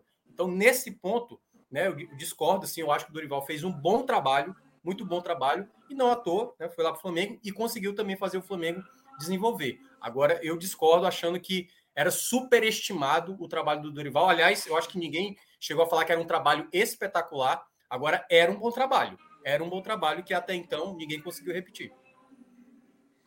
Só para acrescentar, assim, além de tudo isso, a gente pode falar que ah, o começo do campeonato do Ceará não foi muito bom. Em pontuação, pode não ter sido, fazer 13 pontos em 10 jogos. Só que a gente tem que lembrar que o Ceará lutava em três frentes. O Ceará jogava a Sul-Americana, jogava a Copa do Brasil e jogava o Campeonato Brasileiro. E além de tudo isso, como Léo bem como Léo e Minhoca já comentaram, o Ceará, quando o, o Dorival chegou, estava arrebentado de desfalques. Então, assim, foi fazendo simples, foi reconquistando a confiança e foi conseguindo fazer com que o time encontrasse a melhor maneira de jogar. O cenário que a gente vê hoje é um time que tem poucos desfalques, certo? Na maioria das vezes é suspensão ou lesão. E isso já deveria estar na conta da diretoria, porque é uma coisa que acontece no campeonato de 38 rodadas, mas é fundamentalmente um time que tem um dano quase irreversível na confiança. É um time que quando toma um gol e sai atrás no placar, parece que a partida acabou. Não. Isso ficou bem nítido no jogo de hoje também. O que me leva a resgatar o momento precioso dessa live. E, Minhoca, já que você chegou aqui também, você vai, vai participar. Acabei de definir isso. Então, todo mundo aí, pode do bem e do mal. Quem é que vai começar? Eu escolho, Léo, pronto. É, Juliana, é, é, mais fácil começar pelo mal, assim, porque fica muito fácil de escolher, assim. Se você escolher três, o Iago escolher outros três, o Minhoca escolher outros três, tá, tá bem entregue, assim. Mas, é... cara, é tão difícil ser justo com esses sequência de incompetência. Mas achei o Richard mais uma vez muito abaixo. É, muito mal. Acho que é, o Richard já precisaria ter sacado do, ser sacado do, do, do time. É, precisava levar um banco, talvez entrando no segundo tempo, ficar um pouco afastado. Acho que ele não está não tá bem. E eu acho que a questão é psicológica. Além da fraqueza de mentalidade do próprio elenco, a do Richard, pelo seu dano pessoal, acho que torna mais mais forte ainda. Eu acho que ele precisa ser afastado. Agora, assim, é um cara que tem uma relação pessoal, né? Jogou junto com o Lúcio, assim, é um... eu acho que é uma relação que de um treinador jovem que acabou de jogar com esse cara há pouco tempo atrás, assim, eu acho que tem muito disso, assim, ainda. Eu acho que o próprio Richard não quis sair. Eu acho que teve, eu acho que os dois têm a, a, a proximidade de, do próprio Lúcio falar, tu quer sair, cara, tu tá bem. Eu acho que é, é muito disso. É, e o cara dizer não, teoricamente é um cara próximo dele, que é um cara que ele confia na qualidade, mas não está passando por um momento bom. É, em segundo, o Vitor Luiz, achei o Vitor Luiz muito mal, assim, acho que aquela teve uma chance ali no primeiro tempo muito clara, eu acho que errando decisão, assim, é um é um lateral que nem defende, nem ataca e, e tem uma chance ali de entrar como elemento surpresa na área, é um cara que tem um chute forte e ele nervoso. Você viu ali que ele não soube a decisão que to... a decisão final tomar, acabou tentando tocar a bola e, e não tem como deixar passar. E eu achei o é tanta gente, cara. Eu vou ficar com o Lima também. Não, acho que não agregou muito, entrou ali no segundo tempo e o Lima ele cai muito de confiança quando é sacado do, do, do, time. Já vinha numa fase eu acho que vai ser difícil recuperar o Lima aqui nessa reta final de campeonato. Os melhores. Apesar do pênalti perdido, eu acho que o Jô ajudou. Acho que o Jô dialogou bem assim com acho que fez muito paralelo com o Zé Roberto. Acho que o Zé Roberto não ajudou muito ali saindo da área, dialogando. Acho que o pênalti perdido é crucial, mas o pouco que o Ceará evoluiu em termos de criação, acho que tem participação na movimentação do jogo, é, na forma como ele se apresentou para o jogo ali fora da área, apesar da batida displicente. E, e ele vai em terceiro porque realmente não tem opção. É, em segundo, eu gostei da partida do, do Vina, apesar, acho que o gol foi, foi importante, eu acho que ele está ainda muito abaixo do que ele poderia render, mas claramente o time cresceu de produção com ele no segundo tempo, mas não é um elogio, é por falta de opção mesmo, assim, se tá o Vina, é, é até um desrespeito comigo e com o torcedor, se tá o Vina numa situação dessa. Mas a gente precisa ser justo, eu acho que o time cresceu de, de, de rendimento com ele e tem o fator gol que, que não dá para ser desconsiderado. E, em primeiro lugar, o Nino. Acho que o Nino foi responsável por carregar as ações ofensivas do time no primeiro tempo inteiro. Eu acho que é um cara que representa muito esse espírito, é um cara que não é um exímio, um primor técnico, mas é um cara muito operário, é um cara que respeita demais o time. E eu acho que nesse momento é o, o que pode salvar o Ceará. São esses jogadores que respeitam a torcida, que baixa a cabeça e trabalha, porque acho que o Clebão até foi citado aí na pergunta, no chat, e é um, hoje a torcida do Ceará usa o Clebão como parâmetro para tudo. Qualquer jogador que faz um beicinho, é, responde uma crítica na internet, as pessoas comentam. Não aguentava uma semana na pele do Clebão. E o Clebão era um menino de 21, 22 anos aqui. O Clebão foi humilhado pela torcida do Ceará muitas vezes. Muitas, muitas. Inclusive em rede nacional, dele se machucar e a torcida ser filmada na transmissão fazendo isso para substituir o cara. O cara machucado. E a torcida torcendo, parte da torcida, para o cara se machucar. O Clebão era feito memes com o Clebão, comparando a um Transformers levantando no filme. Tipo, o Clebão era humilhado pela torcida. Inclusive, o filho do Dorival Júnior, o assistente dele, disse que quando chamou, uma vez o Dorival Júnior se assustou no primeiro jogo, porque chamou o Kleber para entrar. E a torcida começou a gritar: não, vaiando. E, e ele, ele falou, o, o, filho do Dorival, que tiveram uma conversa e assim, que, por, que, que, por que, que fazem isso com esse garoto? Porque ele se dedica, ele chega no treino calado, treina muito, é um menino super educado, dedicado, respeitador. E esse cara é tão odiado. E o Kleber seguiu assim, apanhando, apanhando, foi recuperado pelo Dorival Júnior. E, e, e, naquele momento virou uma chave e passou a ser um cara que a torcida entendeu que era um cara que não tinha categoria de base, mas era um cara operário que estava ajudando e ajudou, veio a ser útil, que infelizmente se lesionou. Mas eu acho que esse. É, o Nino precisa ser reconhecido nisso, o Pacheco, esses jogadores operários. Então, para mim, o melhor da partida hoje foi o Nino, é, merecidamente. Iago, sua vez. É, eu acho que eu vou inverter com, com o Léo, porque, assim, para mim é mais fácil detectar o, o, o pódio positivo, que para mim não é por serem destaques ou por terem sido craques na partida, não. Foi porque, assim, foram os jogadores que conseguiram apresentar alguma coisa. E isso no Ceará, na partida de hoje, eu acho que já é um, um ponto muito importante. E aí, assim, eu não tiro uma vírgula do que Léo falou sobre o Nino. É, realmente foi o, o, cara que chamou a responsabilidade, que apareceu, que jogou, que tentou, que acertou, que errou. Mas era o cara que estava ali e, e, tentou, durante os 90 minutos, fazer com que o, o Ceará tivesse melhor sorte. Na segunda posição, eu acho que vale um comentário que, assim, hoje, com os dois jogando juntos, mostra por que que a fase do Richard é tão ruim e por que ele precisa ser sacado do time. Porque vendo o, o Castilho jogar ao lado dele hoje, deu para ver a diferença de fase dos dois. Então, assim. De, de intensidade, né? né de, intensi de, intensidade, de é, velocidade de raciocínio, de tomada correta de decisão. Então, assim, para mim, o Castilho é o, o, segundo lugar entre os melhores em campo. É, para mim, pelo menos no primeiro tempo, atuou por dois. Assim, tentou, tentava ajudar a armar a jogada, tentava desarmar. E aí, se o Ceará não sofreu, não foi tipo amassado durante o primeiro tempo, a defesa, muito foi por causa da luta dele ali no meio-campo. Em terceiro lugar, em terceiro lugar, eu acho que eu vou colocar o jogo, certo? Mas assim, precisa ser feito uma ressalva muito grande ao desempenho dele, porque um jogador experiente de 35 anos que vê o time passar pela fase que o Ceará está passando, não pode, eu digo e repito, não pode bater um pênalti daquele jeito. É muita displicência vir com aquela paradinha, cantar a pedra de onde a bola vai muito antes para o goleiro só cair e pegar. Não pode. Não pode. E aí, assim, depois que ele perde o pênalti, há um abalo tipo, muito é, latente do time dentro de campo no segundo tempo. Então, assim, seria ele ou o Vina. E aí o Vina, pela provocação da torcida, eu acho que seria desrespeitoso colocar ele no pódio.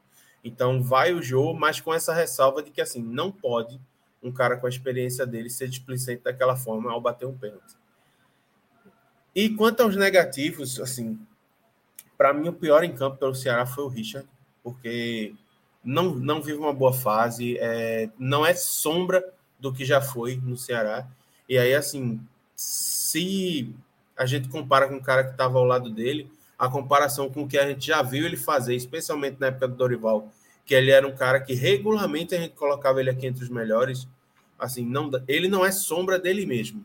E isso é muito preocupante no momento em que o time precisa tanto dele. É... Eu também não gostei da partida do Vitor Luiz. Acho que assim ele também vive numa fase muito ruim.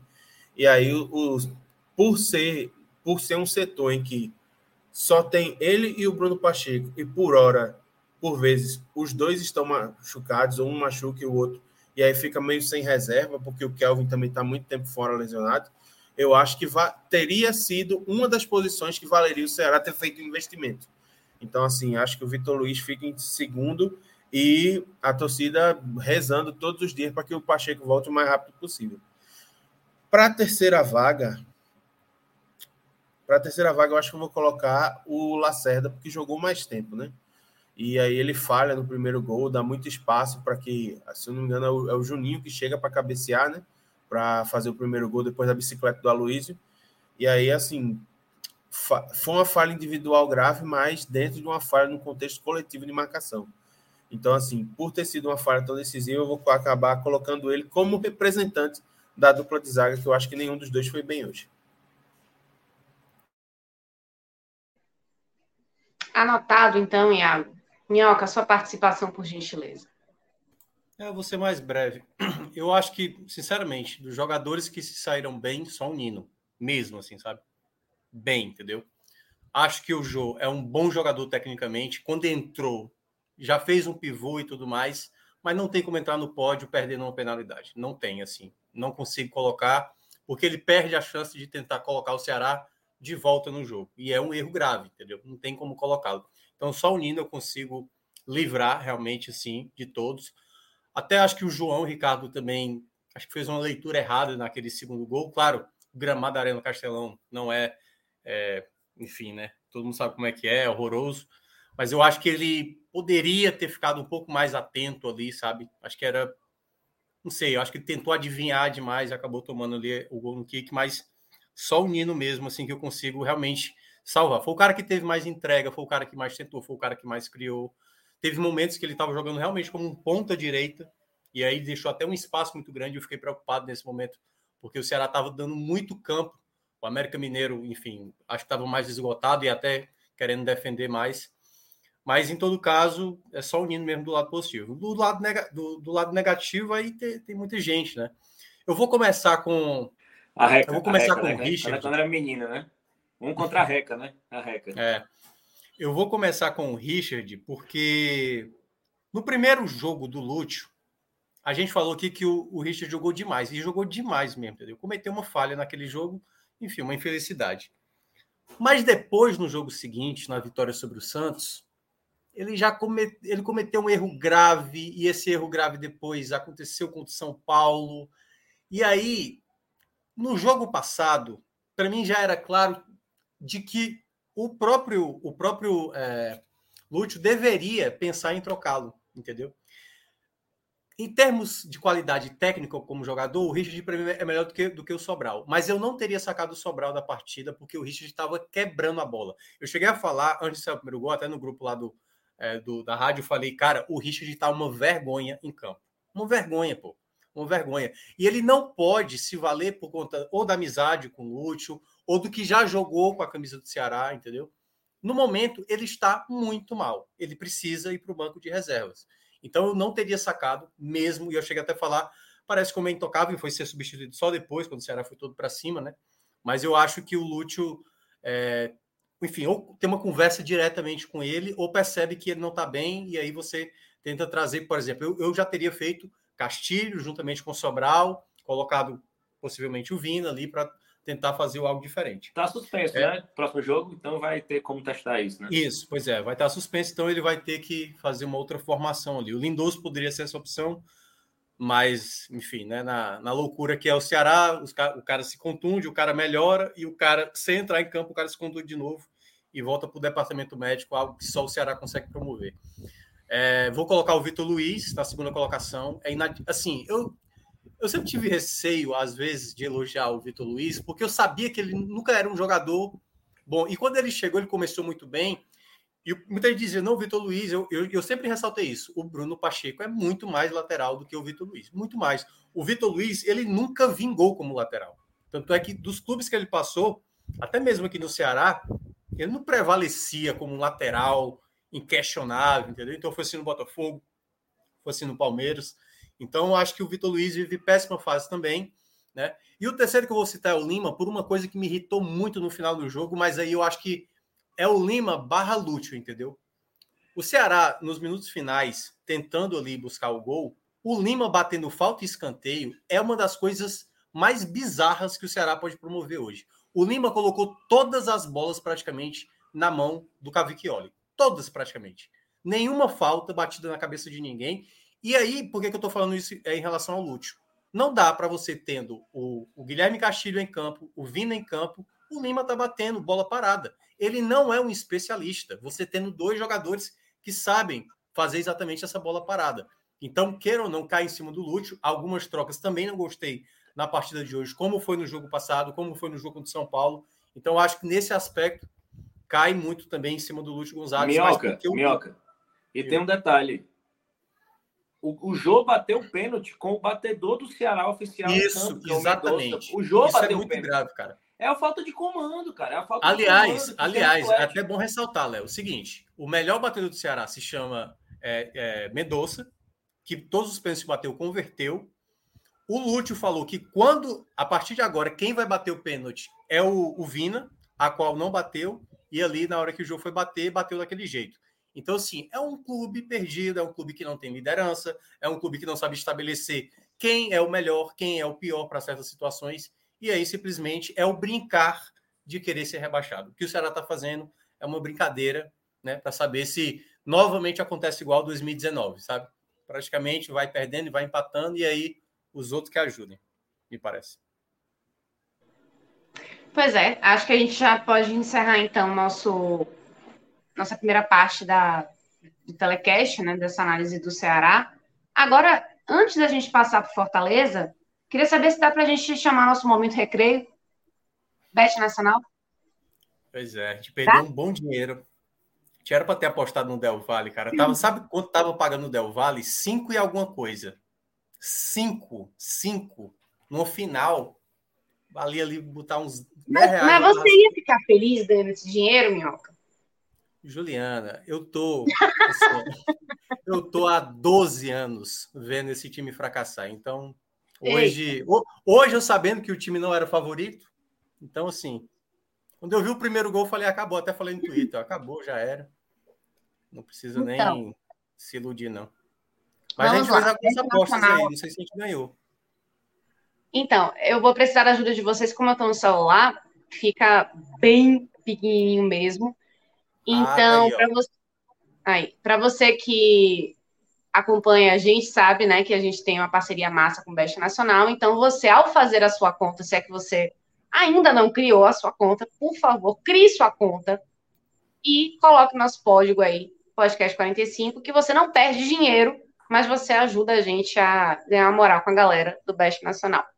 Olha e aí, fortalece também o nosso projeto, né, Minhoca? É, exatamente. A gente, a gente até postou um peixe na vitória do Atlético Paranaense e na vitória do Corinthians, que está acontecendo 2 a 0 já está no finalzinho do jogo aí. E estamos para ganhar 235,72. Vai ter gente que vai jantar, que é uma beleza, hein? É, é, é, o Rodrigo, sempre é o Rodrigo. Sempre. Pois é, então. Vamos lá. Amanhã, amanhã, ah, amanhã só tem jogo fora, né? Só jogo internacional. É, só tem jogo fora por motivo de eleição, né? Inclusive, é, vote consciente. Você tem um duelo aí dos, dos Manchesters. É, então. Pô, o Knight tá alto, viu? Pô. Achando... O pessoal ah, tá claro botando... tá alto. Não, mas o Knight tá bem, pô. Me deu uma melhorada. O é, City para mim é favorito, mas... Que tava, mas ainda não faz frente pro, pro City, não, pô. Eu não sei não, viu? Como é que tá aí empate? Ó, 2,79 empate United, eu acho que tá bom, cara. Para fazer uma fezinha ali sem gastar muito, eu acho que tá bom. Sei não, eu, eu ó, sinceramente acho que tá muito bom. Uma dica da tá produção. Tá o seguinte aqui, ó, ó, ó a, a, a dica de Clisman, dizendo o seguinte: Haaland marca a qualquer momento. O meu amado é uma gol. É uma boa. Eu também acho. Eu acho que ele tá fazendo gol todo jogo, mas ele não vai fazer. Ó, eu acho muito momento, complicado você abrir a boca e dizer que o Haaland não vai fazer gol, porque é um negócio assim não, simplesmente absurdo. Ele é o, o, grande favorito a fazer o gol, é, mas. Sei não. Se a gente fizer isso, ele não vai fazer. Se a gente botar essa nessa loja aí, você acha que ele não vai fazer o gol só por isso? Eu acho que o Anthony faz, mas não tô brincando. Já fez, o Anthony não é de fazer muito gol, não. E já fez na estreia, né? É. Eu colocaria empate ou o Manchester United. Eu colocaria. Assim, meu palpite. Né? empate, vai. Eu acho que eu, não. eu faria essa duplinha. O empate tem o Manchester United e o. Oh, porque tá 2,79. Tá bom, tá bom demais. Acho que ficaria bem boa essa odd. Para dois resultados. Coloca aí, Clisman, para gente olhar. É porque quando junta, ó, não é possível, não é possível juntar as duas. É possível. Como assim? Acho que no mesmo jogo não pode, não, assim. Fazer duas apostas.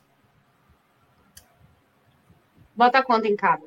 É, eu topo fazer duas apostas. Então vamos colocar aí, ó. Se a gente colocar 30 reais aí. Não vou nem querer botar é, lonça, não, botar pouquinho. Não, a gente é a galera da humildade. É, exatamente. Se para perder, perder. Vai, coloca aí 30 aí, vai, aposta logo aí. Perde nem tempo, não. Amanhã o favorito é o City, mas eu acho que essa odd está muito convidativa para um tropeço, cara. E é, e é, clássico, entendeu? Eu não sei não, viu? Eu acho uma boa. É. Os especialistas aqui da, do podcast estão dizendo que essa odd está muito amassada. Eu não sei o que é isso, não. Coisa de especialista. Aí quer apostar agora gol do Haaland, é isso? É. Eu acho que vale a pena. A Mas qualquer a qualquer momento, momento ou o primeiro gol, essas coisas? Porque. Qualquer momento. Tá 1,49. 1,5. É, eu acho que para botar bota vintão para fechar uns. Vai voltar pouquinho, né? Vai voltar. É, bota 20 que fecha uns, né? Então vai, vai. É, volta quase 30. É, é 9,80 de, de lucro. É melhor vai, uma chance bem alta de lucro, né? Então é. Vai, vai, aposta aí.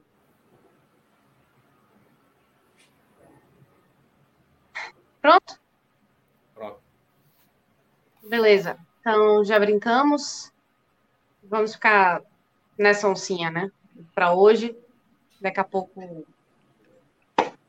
essa boca aí de minhoca não ajuda a gente a, a, converter nossas apostas, e aí eu fico mal na fita, né? Mas enfim. Vamos então passar para análise do jogo do Fortaleza, e essa é a deixa de meu amigo Léo. Muito obrigada aí pela sua participação, Léo. Até a próxima, amigo. Mandar um abraço para minha digníssima que estava assistindo a live. Eu vi só ela comentando no chat aí, a Tereza. Ah, é ela? Ah, a Tereza? É, Tereza Castro? Ah, é, tava aí. Né? Abração. Aí, bom programa para vocês. E amanhã voto, voto consciente, Renata. Juízo. Se cuida, Ju, quem vai trabalhar. Valeu. É, irmão. Valeu, Léo. Amanhã vai ser puxado. Bom, ficamos agora com a parte 2 do nosso telecast. Vamos virar a chavinha e virar também o humor, né? Porque se o Ceará perdeu em casa, o Fortaleza conseguiu vencer fora de casa e dar um salto substancial aí na tabela. Já estamos falando da primeira página, né, da tabela. Primeira vez no campeonato. E podendo crescer mais, primeira né? Porque Sim. consegue, consegue aí um, um, um fôlego importante e, e, se aproximando daquela marca ali de dos 45 pontos, já tá com quantos pontos? 37. 37. Tá chegando aos 45 pontos, que é aquela, aquele mínimo necessário para passar o, o, sufoco. Às vezes, às vezes. Ok, meu. Tá, mas assim, é, é o clássico, é o númerozinho mágico clássico, né? E já pela briga, né, que está se consolidando no meio de tabela, já começa a ver assim, oh, se eu conseguir manter esse nível de pontuação, de repente dá para brigar aí por uma Libertadores de novo, ou uma pré-Libertadores, né, uma Sul-Americana mais tranquilamente. E as coisas estão acontecendo, né? Quem é que quer começar essa análise? Eu posso começar agora, né? Deixar um pouquinho. E água. Respirar um pouquinho. Tomar água. Falou bem. É... Fala então, meu. É, o, o Fortaleza está abrindo sete pontos né, para a zona de rebaixamento, restando aí praticamente né, é, sete jogos.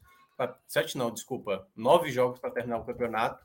Então é uma boa vantagem né, para quem viveu todo todo o desespero que foi do primeiro turno, Juliana, né? Aquele Fortaleza ficou das 19 primeiras rodadas, 18 na zona de rebaixamento, dessas 18, 14 na lanterna, né?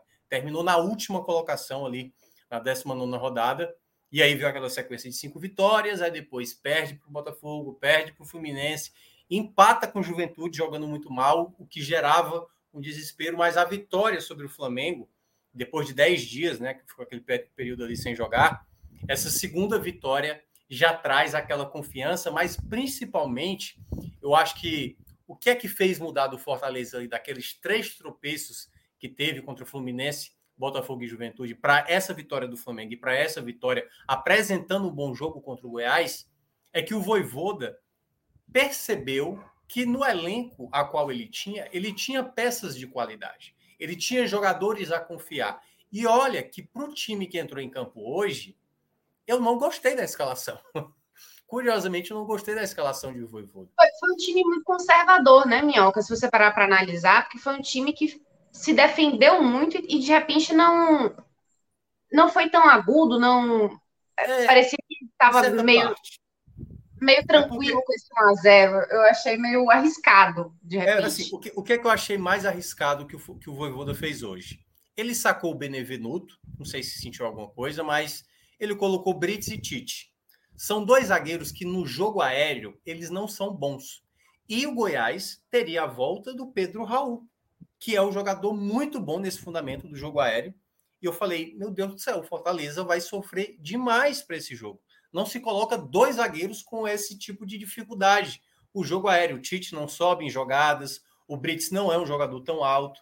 Então, essa foi a minha primeira preocupação. Porém, uma das coisas que eu gostei muito, eu queria ter visto, foi uma coisa que eu citei na rádio, acho que até aqui mesmo na, no último, no último é, é, telecast, eu cheguei a falar o seguinte: eu quero muito ver Sacha com Caio Alexandre, os dois como volante. Porque um é bom na recuperação, o outro é bom de passe. Eu acho que essa combinação do meio de campo pode fazer o Fortaleza jogar melhor. E foi isso que aconteceu. Eu senti, Ju, por mais que o Fortaleza jogasse mais fechado, diferentemente do que foi contra o Juventude, porque contra o Juventude, Ju, era assim: o Fortaleza todo atrás, quando tinha a bola, jogava para frente, ninguém conseguia segurar a bola. Então era assim, era entrega a bola para o Juventude, entrega, entrega, e o Juventude ia, ia, ia, até fazer o empate e quase virar a partida. Hoje não. Hoje o Fortaleza, quando tinha a bola, o Fortaleza tinha um contra-ataque, o Fortaleza tinha mais qualidade de passe. Então, por mais que não tivesse, em boa parte, a posse da bola, e teve, principalmente no primeiro tempo, a posse da bola, o Fortaleza era mais assertivo, tinha mais qualidade em campo. Algo que eu tinha citado também antes do jogo do Juventude, eu falei, o Tinga tem que ser titular. E desde o jogo do Flamengo, o Tinga vem sendo titular e é uma peça fundamental. O Tinga é uma peça fundamental no funcionamento do Fortaleza. Porque o Brits, que é um excelente defensor, ele, quando jogava do lado direito, como lateral, ele ganhava muitos duelos, mas ele não tinha a qualidade do passe, ele não conseguia chegar ao ataque, algo que o Tinga oferece. O Tinga tem um bom lançamento, o Tinga tem bom cruzamento, o Tinga consegue finalizar, o Tinga chega dentro da área, como foi no, no, no segundo gol do, do, Fortaleza contra o Flamengo, o gol de empate do Pedro Rocha. Então ele tem muito mais valências. E não dá para abdicar de um jogador que tem todo esse repertório. Quando você tem jogador de qualidade, coloque. Só que aí, vamos lá, o outro ponto que eu também fiquei temeroso do time titular. Ele começou com o Romarinho, juntamente com o Romero, e o Pedro Rocha jogando pelo lado direito. Queria ver muito o Pedro Rocha pelo lado esquerdo. Então, eu acho que ofensivamente o Fortaleza teve chegadas ao ataque, mas principalmente o ponto que eu acho que foi o outro acerto, que para mim eu acho que junta tudo uma coisa só. Os dois volantes que eu citei, mas o Otero. O Otero foi um jogador que recebeu muita bola entre linhas e o Fortaleza teve muita possibilidade de contra-ataque na qualidade de passe que o Otero acabou imprimindo ali no meio de campo do Fortaleza. Então, teve muitas jogadas que eu gostei desse contra-ataque. Aliás, a jogada do gol do Fortaleza, ela começa com uma recuperação do Capixaba, que numa insistência consegue acionar o Otero exatamente no meio. Essa bola vai para o lado esquerdo, o Romarinho tenta o cruzamento, a bola sai da área, vai para a direita, o Tinga volta o cruzamento, cai de novo no pé do Romarinho ao cruzar na área. A defesa do Goiás não afasta, tem uma disputa ali do Pedro Rocha e sobra para o Sacha abrir o placar. Então, desde aquele gol, eu senti o Fortaleza, e foi o momento que eu fiquei um pouco preocupado: é será que o Fortaleza vai fazer igual ao Juventude? Vai recuar, não vai querer a bola e tudo mais? Não, o Fortaleza ele passou a ter contra-ataque. O Romarinho perdeu chance. O Romarinho teve uma já no final do primeiro tempo, em que ele tinha. Aliás, é uma belíssima jogada dele, né? Ele antecipa, ele ganha na velocidade, ele puxa para a perna direita e ao bater ele chuta para fora. E quando teve ainda uma outra jogada, que era um 4 contra 2 do Fortaleza, que o Otero acabou escolhendo a opção de passe errada, que era soltar no Pedro Rocha, ele soltou com muita força. Então, no primeiro tempo, Ju, mesmo o Goiás tendo dificuldade, o Fortaleza era melhor na partida. Assim, era bem melhor na partida, porque estava muito mais na cara que o Fortaleza ia fazer um segundo gol do que o Goiás não. E se você olhar os melhores momentos da partida, você vai ver que o Goiás prevalece com mais perigo nas bolas alçadas, naquilo que eu estava mencionando lá no meu primeiro comentário. Uma cabeçada do escanteio que o Pedro Rocha não chega e uma outra cabeçada que também foi ali na altura dos zagueiros, que o jogador, né, até acho que era foi o da, da W Monte, que até já jogou no Náutico, tenta até colocar a mão ali, fazer um, um gol de mão e acaba não não acertando. Então assim, foi o único porém que eu senti do jogo do Fortaleza no primeiro tempo, foi essa dificuldade defensiva nas bolas aéreas. Porém, o Fortaleza soube, como é que eu posso dizer, administrar bem esse tipo de jogada. Porque ele soube marcava sofrer. bem. É, não é nem, não é nem sobre. Assim, o Fortaleza impediu que houvesse. É, é porque, assim, contra o Juventude, ele sofreu, certo?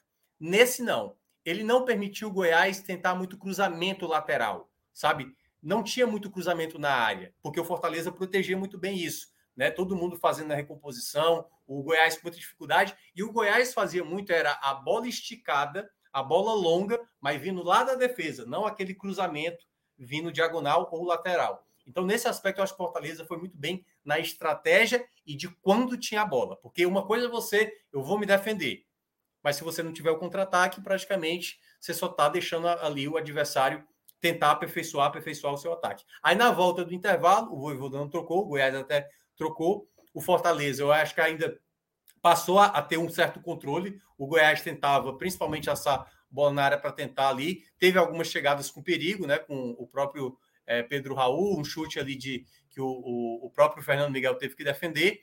Mas, no geral, quando você olhava o segundo tempo, Ju, era um Fortaleza muito melhor. assim, Mas era muito melhor em termos de possibilidade de fazer o segundo gol. Aí ele, o Voivoda faz as trocas, coloca o Moisés, começa a colocar, é, colocou o Thiago Galhardo, que é um jogador. Galhardo entrou muito bem novamente, assim, né? Ele é um jogador tecnicamente muito bom. Teve uma jogada que ele faz com o Robson, que ele devolve de calcanhar e o zagueiro acaba afastando. Teve uma outra que foi o Robson pela direita, quando ele tenta fazer o cruzamento, ele acaba dando com muita força. Acho que era o Moisés que, que chegava ali é, para tentar completar e acabou não acertando. E teve uma última já no final, que era aquele gol para selar, para selar. Assim, e destacar dois momentos, né? O Moisés ele é muito habilidoso. Na primeira, o Iago vai lembrar, ele pega uma bola e sai passando por um, dois, três, quatro, e aí na hora que ele vai tentar a jogada, acho que a, a, a zaga do Goiás coloca para escanteio. Mas na segunda, que foi essa dos 47, ele entra na área, ele limpa, e eu acho que ele era para ter batido no gol. Aí eu acho que ele tentou dar o passe para o Robson, e acabou perdendo a é um chance def... ali que poderia. É um defeito dele até, né, Minhoca? É, exatamente, porque ele é muito habilidoso, ele consegue sair da marcação, mas na hora de tomar a decisão de finaliza, é agora e tal, aí ele acaba querendo enfeitar demais e perdeu ali a Parece chance falta a gana, a gana de fazer o gol. Assim, é, exatamente, vou, às vezes até o egoísmo. fazer e pronto. O egoísmo. É, ele fez contra o Flamengo, né? O chute que ele deu, ele limpou, bateu e depois o Carlos Alexandre acabou pegando. Então, assim, uma vitória, Ju, muito importante para o Fortaleza. Era aquela vitória que você respira, sai daquela confusão do Z4, que foi um tormento para o Fortaleza durante todo o primeiro turno, e você entra agora numa primeira parte de tabela. Essa questão da Libertadores que você citou, lembrando que a Libertadores possivelmente vai até o G8. O Fortaleza está a cinco pontos do oitavo colocado, que é exatamente o América Mineiro, que venceu hoje o, Ceará. Eu acho que isso é uma conversa para daqui a algumas rodadas, se por acaso o Fortaleza com certeza, estabelecer. Com certeza. É, é aquela coisa, né? Eu acho que primeiro né? tem que fazer aquela pontuação para, como você falou, né? Deixar para trás Isso. a ideia de Z4, enfim, para depois você pensar mais claramente em alguma coisa a mais. Porém, eu acho que o, onde o Fortaleza conseguiu chegar hoje, com essas duas vitórias importantes em sequência, já permite dizer assim: olha, a gente tem um time competitivo o suficiente para conseguir fazer o improvável e consolidar essa campanha de reação que aconteceu nesse retorno. Então, é, é eu acho que é só ter um pouquinho mais de calma, fazer essa é. pontuação mínima para já ver que é possível continuar sonhando com algo a mais que aconteceu no ano passado e seria muito importante para o Fortaleza também conseguir dois anos seguidos e para uma Libertadores. Ah, Se não, não é Libertadores, né, um, um, uma Sul-Americana acho que seria também comemorado. Mas em dois anos seguidos para a Libertadores, eu acho que seria não, um, é... um, um trunfo muito maior. Um sonho, imaginar, seria um sonho. É, e especialmente como seria esse ano, né? É, principalmente pelo que, como o Guiar acabou de falar, o time que estava na lanterna. Muita gente dizia, Ju, que ao terminar o primeiro turno é não vamos gastar dinheiro, não. Vamos guardar para o próximo ano, porque a Série B vai ser complicada. Vamos juntar esse dinheiro para fazer um bom time para 2023. E o Fortaleza foi lá e contratou oito jogadores. E são oito jogadores, Ju, que estão jogando. Que, que é por isso que eu falei, o Voivoda precisava começar a perceber as peças a qual ele ganhou. Então, Galhardo é titular, o Sacha é titular, o Brits é titular, o Otero hoje foi titular, o Pedro Rocha foi titular todos os jogadores que vieram dessa segunda janela, para o Fortaleza mudar o patamar dele. Porque muita gente dizia, o Fortaleza não é uma má equipe, mas o Fortaleza, e aí eu acho que é o ponto que eu vou é, destacar para daqui para frente. Qual foi o grande problema do Fortaleza nessa temporada que, que incomodou boa parte das pessoas? É achar que as coisas viriam naturalmente. Tal qual, por exemplo, o jogo contra o Botafogo aqui, que colocou mais de 50 mil pessoas, 54 mil pessoas mais ou menos, e, e achava que ia ganhar do Botafogo com tranquilidade. E o Fortaleza jogou acomodado aquele jogo. Então o Fortaleza tem que jogar tal qual foi o espírito hoje contra o Goiás, que foi contra o Flamengo, conseguir aquela virada no final do jogo. É esse Fortaleza que Fortaleza tem que entrar em campo, sabe? É algo que eu percebo, e aí a gente falou aqui do Ceará, o Fortaleza consegue ter uma, uma percepção melhor de quem ele é, do que ele pode fazer, do que ele é capaz. Ele tem ciência que ele estava na zona de rebaixamento, que as coisas não mudaram, mas às vezes ele entra no espiral de que está tudo tranquilo, e as, como foi no começo do campeonato, não, o jogo do Cuiabá, ali, tudo bem e tal, e aí quando foi ver, estava enrolado ali na zona de rebaixamento. Então, para encerrar, pra, até para passar a palavra para Iago, eu acho que o Fortaleza, ele se coloca, né, com uma permanência bem encaminhada, brigando agora por uma Sul-Americana, está bem, tá bem próximo também de uma vaga Sul-Americana, e quem sabe, né, fazer uma campanha de G10, né? Porque desde quando o Fortaleza subiu para a Série A, foi nono colocado em 2019, em 2020 quase foi rebaixado, 16 colocado, 2021, no caso, o ano passado, foi quarto colocado e pode ter novamente, né, uma campanha de G10, claro, ainda tem muito campeonato pela frente, mas essa equipe tem capacidade, sim, de, de ficar nas, no G10, né, nas 10 primeiras colocações na minha avaliação.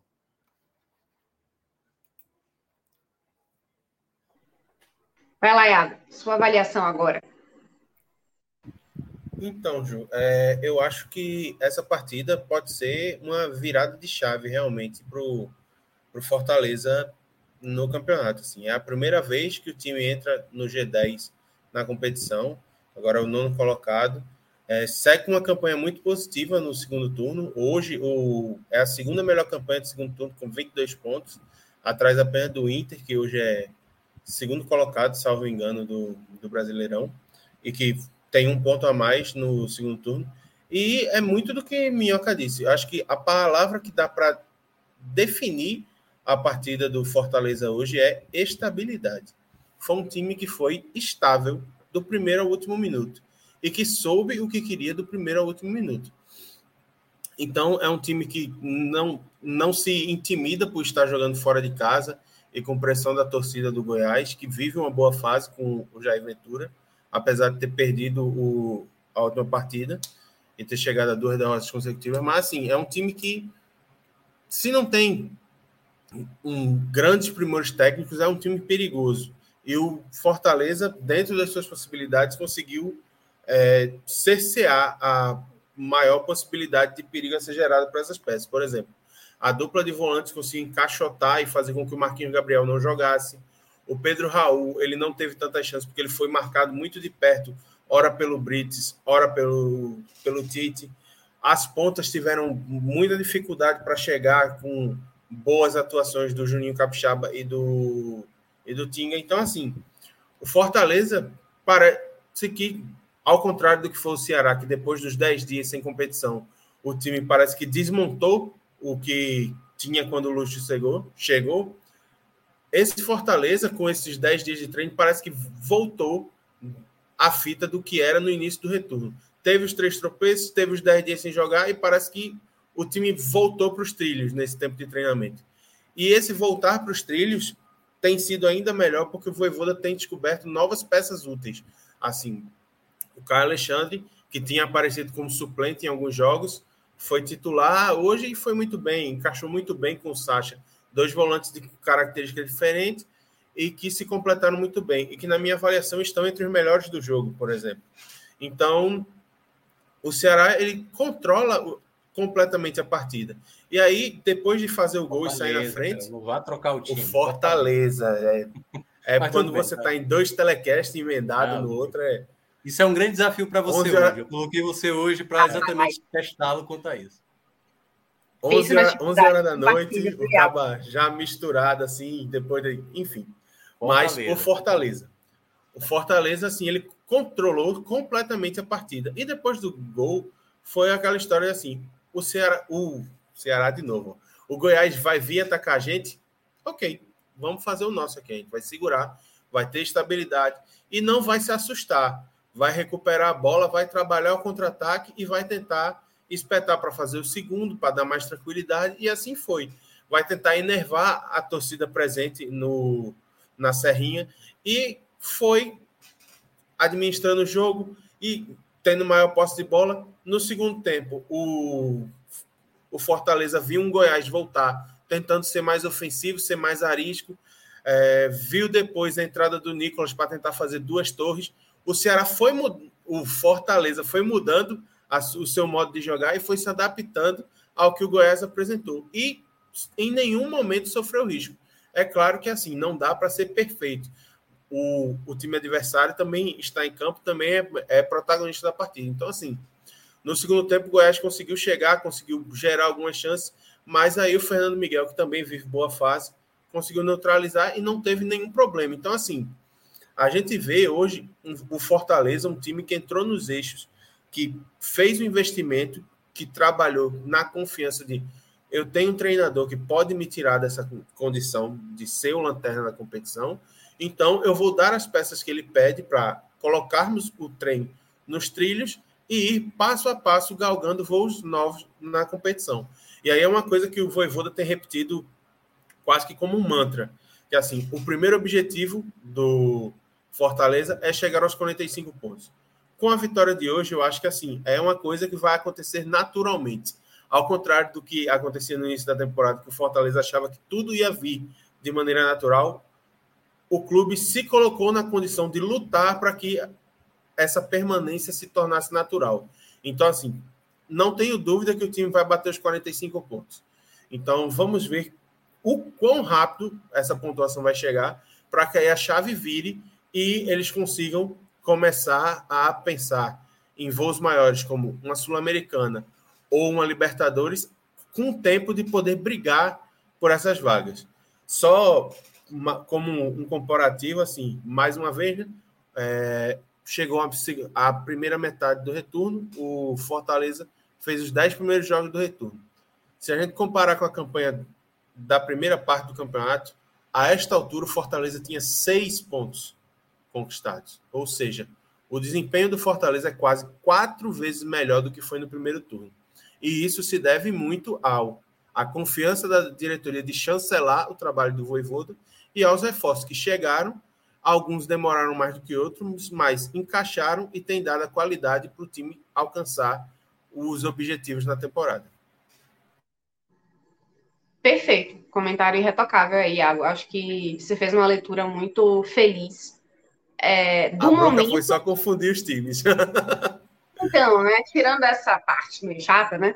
É, eu acho que você conseguiu fazer uma leitura muito feliz e muito fiel também no momento que vive Fortaleza, com base nessa vitória, né? O que essa vitória representa para o time neste salto na tabela e o que pode vir a ser uma virada de chave também próxima para uma vez chancelado nesses né, 45 pontos, um pouquinho a mais, um pouquinho a menos, é que garanta a permanência é, de forma mais segura, para realmente pensar algo a mais, porque é o que você falou, né? Você, depois de uma campanha de reação absurda que foi essa, você terminar com uma vaga na Sul-Americana ou uma vaga na Libertadores, então, isso seria realmente a coroação de um, um ano que começou patinando no sentido do campeonato brasileiro, porque, enfim, venceu a Copa do Nordeste, né, disputou a Libertadores e foi para além da fase de grupos, então houve méritos em outras competições também, a própria Copa do Brasil também, mas é,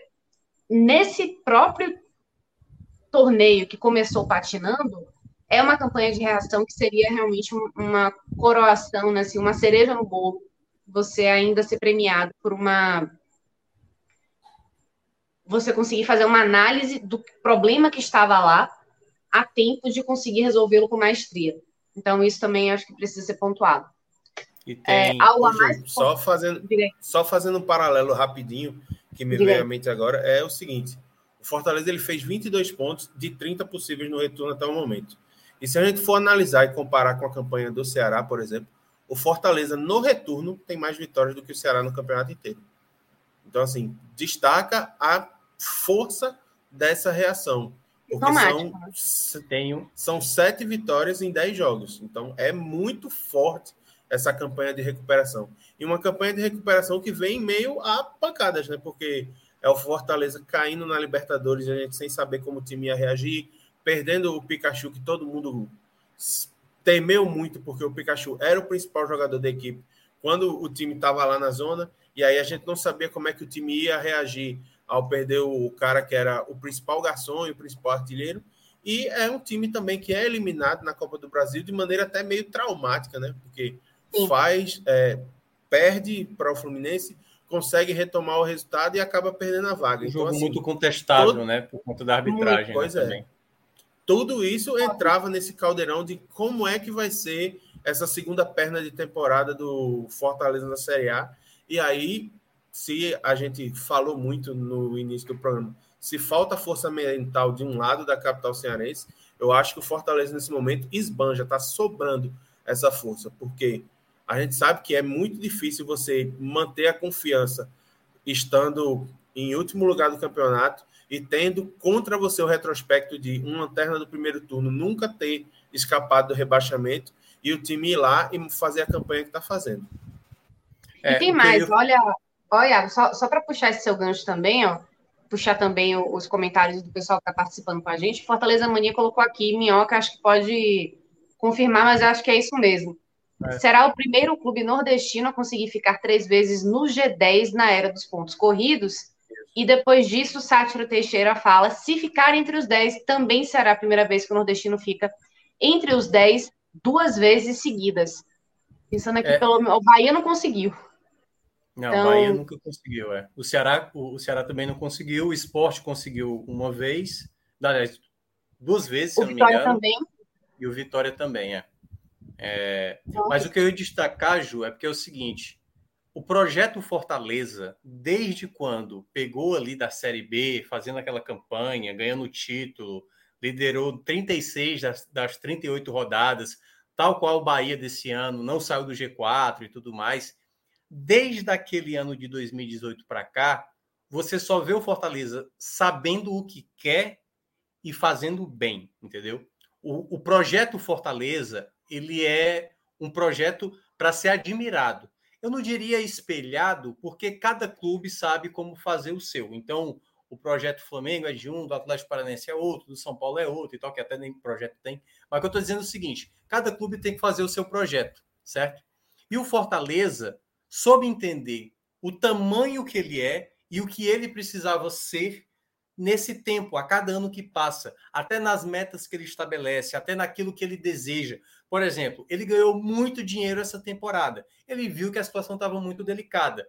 Ele não comprometeu o seu orçamento, aumentou um pouco mais a folha salarial, mas trouxe mais peças de qualidade. Ele manteve o treinador mesmo numa pressão que estava tomando, mesmo com os tropeços, mesmo o Voivô derrando. E uma coisa que eu percebi aí para fechar essa parte, para a gente falar nos destaques, é, teve uma fala do presidente Marcelo Paes, e a gente falou aqui né, do, da presidência do Ceará, a, a, a grande diferença de um para o outro é o Marcelo Paes, quando teve esses momentos complicados de muita crítica da imprensa e, e, da própria torcida, ele chegou a falar, a gente conversava com o Voivoda sobre determinadas escolhas que ele fazia, o porquê que ele estava insistindo nisso, não era dizendo para ele, olha, não faça isso, não faça isso, só tentando entender o porquê do treinador colocar tal jogador ou insistir em tal jogador que não estava jogando bem.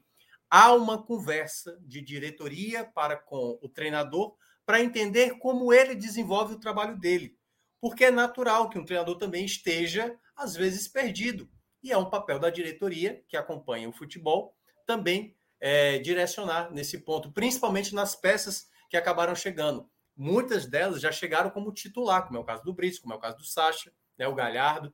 Então, acho que isso mostra o quanto a diretoria do Fortaleza, né, principalmente Marcelo Paes, mas assim, não tem como falar a diretoria, a comissão técnica, eles sabem o que querem. Eles sabem o que querem. E um clube que tem noção do que quer e, e sabe, assim, e é o querer, não é assim, eu quero ser rico, eu quero ganhar muito dinheiro, eu quero ser bonito e tal. Beleza, eu não querer por querer. Como você vai fazer para conseguir isso? E o Fortaleza sabe o caminho, ou tenta trilhar um caminho para tentar colher esses frutos, e para mim já está marcado como talvez um dos melhores clubes assim da era do Nordeste, assim, porque esse período é muito difícil imaginar um clube nordestino ter tamanho sucesso como o Fortaleza está tendo. Pois é, sobre parece essa questão um de saber o que quer. Não. Rapidinho, Ju, sobre essa, sobre essa questão de saber o que quer. Uma coisa Sim. que me chama muita atenção é o seguinte: é, quando o Ceará, quando o Fortaleza estava na zona de rebaixamento, o Marcelo Paes veio a público e disse: não, a gente pretende que aconteça o que acontecer, o Voivoda seja o nosso treinador no ano que vem. E aí, assim, agora que o Fortaleza reage, que está conseguindo virar a página, que para mim, assim, já a briga pelo rebaixamento já ficou para trás é, com esses dois resultados. Eu acho ele chega, antes, inclusive, dos jogos agora, ele chega e diz: não, a gente quer continuar com o Voivoda e já tem conversado com ele. E, assim, depende muito dele, porque uhum ele é o cara que a gente quer que toque o nosso projeto no ano que vem. Então, assim, não é condicionar apenas ao resultado a permanência do treinador. É você ter a confiança no projeto e ter a confiança que aquela pessoa é capaz de desempenhar Exatamente. aquilo que você imagina para o clube. Então, assim, eu acho que é, a forma como o Fortaleza pensa o clube, que é, a diretoria do Fortaleza tem pensado o clube, pode ser o grande diferencial para que o time esteja num buraco muito grande, consiga reagir, ou então que tenha desempenhos admiráveis e que consiga se eternizar na, na era dos pontos corridos como o melhor time do Nordeste até, atualmente. Então, eu acho que a mentalidade faz, tem feito toda a diferença para o Fortaleza. E isso parece que não vai ser uma coisa de um ano, dois anos ou três anos. É algo que parece que vai ser legado para o clube. E isso é muito é interessante você ver ser construído de um, de um campeonato de Série B e perdurando até campanhas internacionais. Não, com certeza, eu digo mais, né? É porque a, a, sensação que passa é que é um clube que é tocado de uma forma conjunta, né? Então, você falou, o, o projeto tem o apoio da diretoria, tem o apoio, a chancela também, do próprio Voivoda, e é abraçado pelo elenco. Então, as, as decisões importantes que acabam sendo tomadas para guiar o futuro do clube em momentos específicos, em momentos mais sensíveis, como aconteceu com, com essa, essa parte da, do Campeonato Brasileiro, em que o, o Fortaleza ficou na parte de baixo como lanterna, a gente volta a ressaltar, realmente foram importantes e de repente é isso que você falou. É, são várias pessoas pensando em sintonia e um completando o, a cabeça do outro, né, de certa forma, para juntos conseguirem chegar numa decisão que seja de comum acordo e que todo mundo espere realmente que dê certo. Porque às vezes, em alguns clubes, a, a sensação que passa é que há uma briga de egos, há uma briga de narrativa e que as decisões são tomadas e não está todo mundo de acordo. Às vezes o elenco não está afim, às vezes é o treinador que não está concordando, o diretor de futebol que está brigado com o presidente. E essas rachas acabam tendo repercussão, tendo consequências para a temporada. Mas, dito isso, acho que já podemos passar para o nosso pódio do bem e do mal, desse, dessa vez um pouco mais feliz, né? Minhoca, quer começar? Posso começar. É... Vou primeiro começar com os destaques negativos. Acho que o Romero ainda precisa muito entender como ele pode colaborar. Eu gosto do Romero mesmo. Minhoca, eu gosto do Romero. Só fazer um adendo, vou fazer uma, um meia-culpa aqui. É, que eu deixei um, um, ponto importantíssimo de fora, né? Edson Araújo fez a gentileza de me lembrar. E tem também a torcida, que sem dúvida é uma das maiores participativas do Brasil, que comprou também essa ideia, acreditou nessa reação e fez uma, um resgate também, é, fez uma mola propulsora aí para essa engrenagem é. É, pegar impulsão nessa, nesse segundo turno do Campeonato Brasileiro. É. É porque a, to, a torcida, queira ou não, ela é mais passional. Porque, por exemplo, essa, é, a mesma torcida era a torcida que, depois do jogo do Santos, queria a saída do Voivoda. Então, assim, a torcida ela tem o seu papel, certo? Mas a torcida ela é, ela é emocional. E aí, é emocional, manda o Voivoda embora, não dá mais, Marcelo Paes e tal. Não, com então, assim, certeza, assim, mas abraça. abraça isso. Né? isso. Mas, o, mas o, o mais importante, até porque a torcida também ela é muito determinante para tudo que o Fortaleza está vivendo nesse momento, né? Mas é isso que eu estou dizendo. E aí eu ainda, ainda faço críticas, às vezes até para a diretoria, que pode até colocar numa situação melhor o torcedor e tudo mais. A própria torcida também ajudar, porque eh, teve agora essa semana, é, enfim, no jogo do Flamengo, cadeiras quebradas, gera prejuízo para o clube, algo que o torcedor também tem que saber valorizar aquilo que o clube está construindo nesses anos. Então, retornando lá na análise, é, para mim, o Romero é, foi um dos destaques negativos por conta da maneira como ele às vezes não entende como ele pode ajudar a equipe, sabe? O Robson é um jogador que erra muito, é um jogador muito estabanado, mas é um jogador que tem muita entrega, que luta lá na frente e tal. E o, o, o Romero, por exemplo, ele é um jogador que não tem muito dinamismo, mas ele é um jogador de qualidade técnica muito boa. Então, quando ele pensa ser rápido, é, ao receber a bola já tocar, eu acho que ele tende a melhorar o futebol dele. Ele é um jogador de assimilação rápida, de qualidade técnica é, apurada a ponto de, ao tocar a bola de primeira, receber e tentar fazer a jogada. O grande problema é que o Romero muitas vezes quer ser individualista. Ele recebe uma bola, ele não tem velocidade, ele quer driblar, ele segura demais essa bola e com isso acaba prejudicando a dinâmica do ataque. Então, eu acho que o Romero é um grande atacante, mesmo, um grande atacante. Custo, aliás, é um dos melhores finalizadores que o Fortaleza tem no elenco, mas essa dinâmica de jogo, ele precisa, enfim, alguém precisa conversar com ele para entender que ele precisa ser mais rápido. Não pode ficar demorando com a bola, por isso que ele acabou entrando nesse destaque negativo. Eu vou colocar o Romarinho também nessa lista, certo? Mesmo o Romarinho, o Romarinho ter sido até bem em boa parte da partida. O Romarinho, ele às vezes tem muita dificuldade de também entender o jogo. Acho que ele fez uma boa partida do que é o Romarinho, mas ainda para mim muito abaixo. É um jogador que às vezes quer forçar uma, uma, uma falta, que é uma chegada ali, que não é falta, entendeu? Isso me irrita muito. O Robson geralmente passa por essa situação e o Romarinho é um jogador, às vezes, muito estabanado, tem problemas seríssimos com a finalização, e embora o gol que ele perde no primeiro tempo é uma jogada muito bem feita por ele, né? Então, assim, ele teve muita entrega, muita disposição, mas eu não acho, sinceramente, que o Voivoda deveria ter pensado em começar o jogo com ele. Mesmo assim, eu acho que ele tem dificuldade de marcação, eu acho que ele tem dificuldade para resolver uma partida, porque todas as bolas do primeiro tempo, enquanto o Goiás não matava, porque assim, o Goiás no primeiro tempo, Ju, deixou o Fortaleza fazer o contra-ataque. No segundo, quando pensava em fazer, o Goiás já estava matando ali, fazendo a falta. Se as bolas que caíram no pé do Romarinho caem no pé do Moisés, caem no pé exatamente ali do Pedro Rocha, a chance era maior de acontecer um gol, porque o Romarinho tem essa dificuldade para finalizar ali uma jogada. Então, vou citar ele, porque ele, às vezes, sabe, nesse entendimento de jogo, tem essa dificuldade e a limitação técnica que é natural dele. E eu não sei se eu consigo ter um terceiro nome, até porque eu acho que o time de uma maneira já jogou bem. É Tite Capixaba. É, acho que eu não consigo dos que entraram. Tranquilo, você sabe que você pode colocar é. quantos não, é, pode você quiser, para mais ou para menos, inclusive. Pois é. é... Eu não sei o que, é que o pessoal está falando aí de menos. Menos o que? Eu não entendi. O Rodrigo está falando aí, menos minhoca. O que é menos? Em todo caso, é. Ah, tá, menos minhoca, claro. Ele tá pegando a piada que eu fiz. Ele tá pegando a piada que é eu isso, fiz. pô. Você demorou, ele nem né? Para ser original. Ele nem para ser original ele consegue. Enfim, é... uhum. abraço aí pro canalha do Rodrigo. Vamos agora pro o pódio positivo. É o né? que vai jantar, né? Depois é, do... ele vai gastar o nosso dinheiro aí, né? Já que o Corinthians ganhou. Ó, Pelo menos alguém no pódio... no pódio positivo, eu vou ficar na terceira colocação com o Tinga, certo? Eu acho que o Tinga é um jogador que eu gosto muito, é muito inteligente, eu acho que ele é um cara que apoia muito bem, é um capitão da equipe, o cara que tá sempre ali jogando junto, sabe? Então eu acho que é um cara que assim, eu por mim, o Tinga sempre é para ser titular, sabe?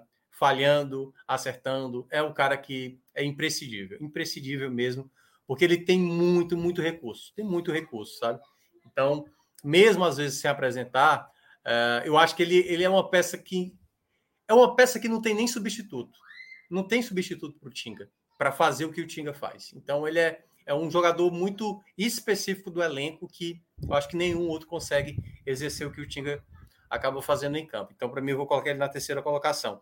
Na segunda colocação, eu vou ficar com o Brits, porque eu acho que o Brits teve um trabalho difícil, né? Que era marcar ali exatamente o Pedro Raul, que é um jogador que está muito bem no campeonato, né? Um dos artilheiros do campeonato.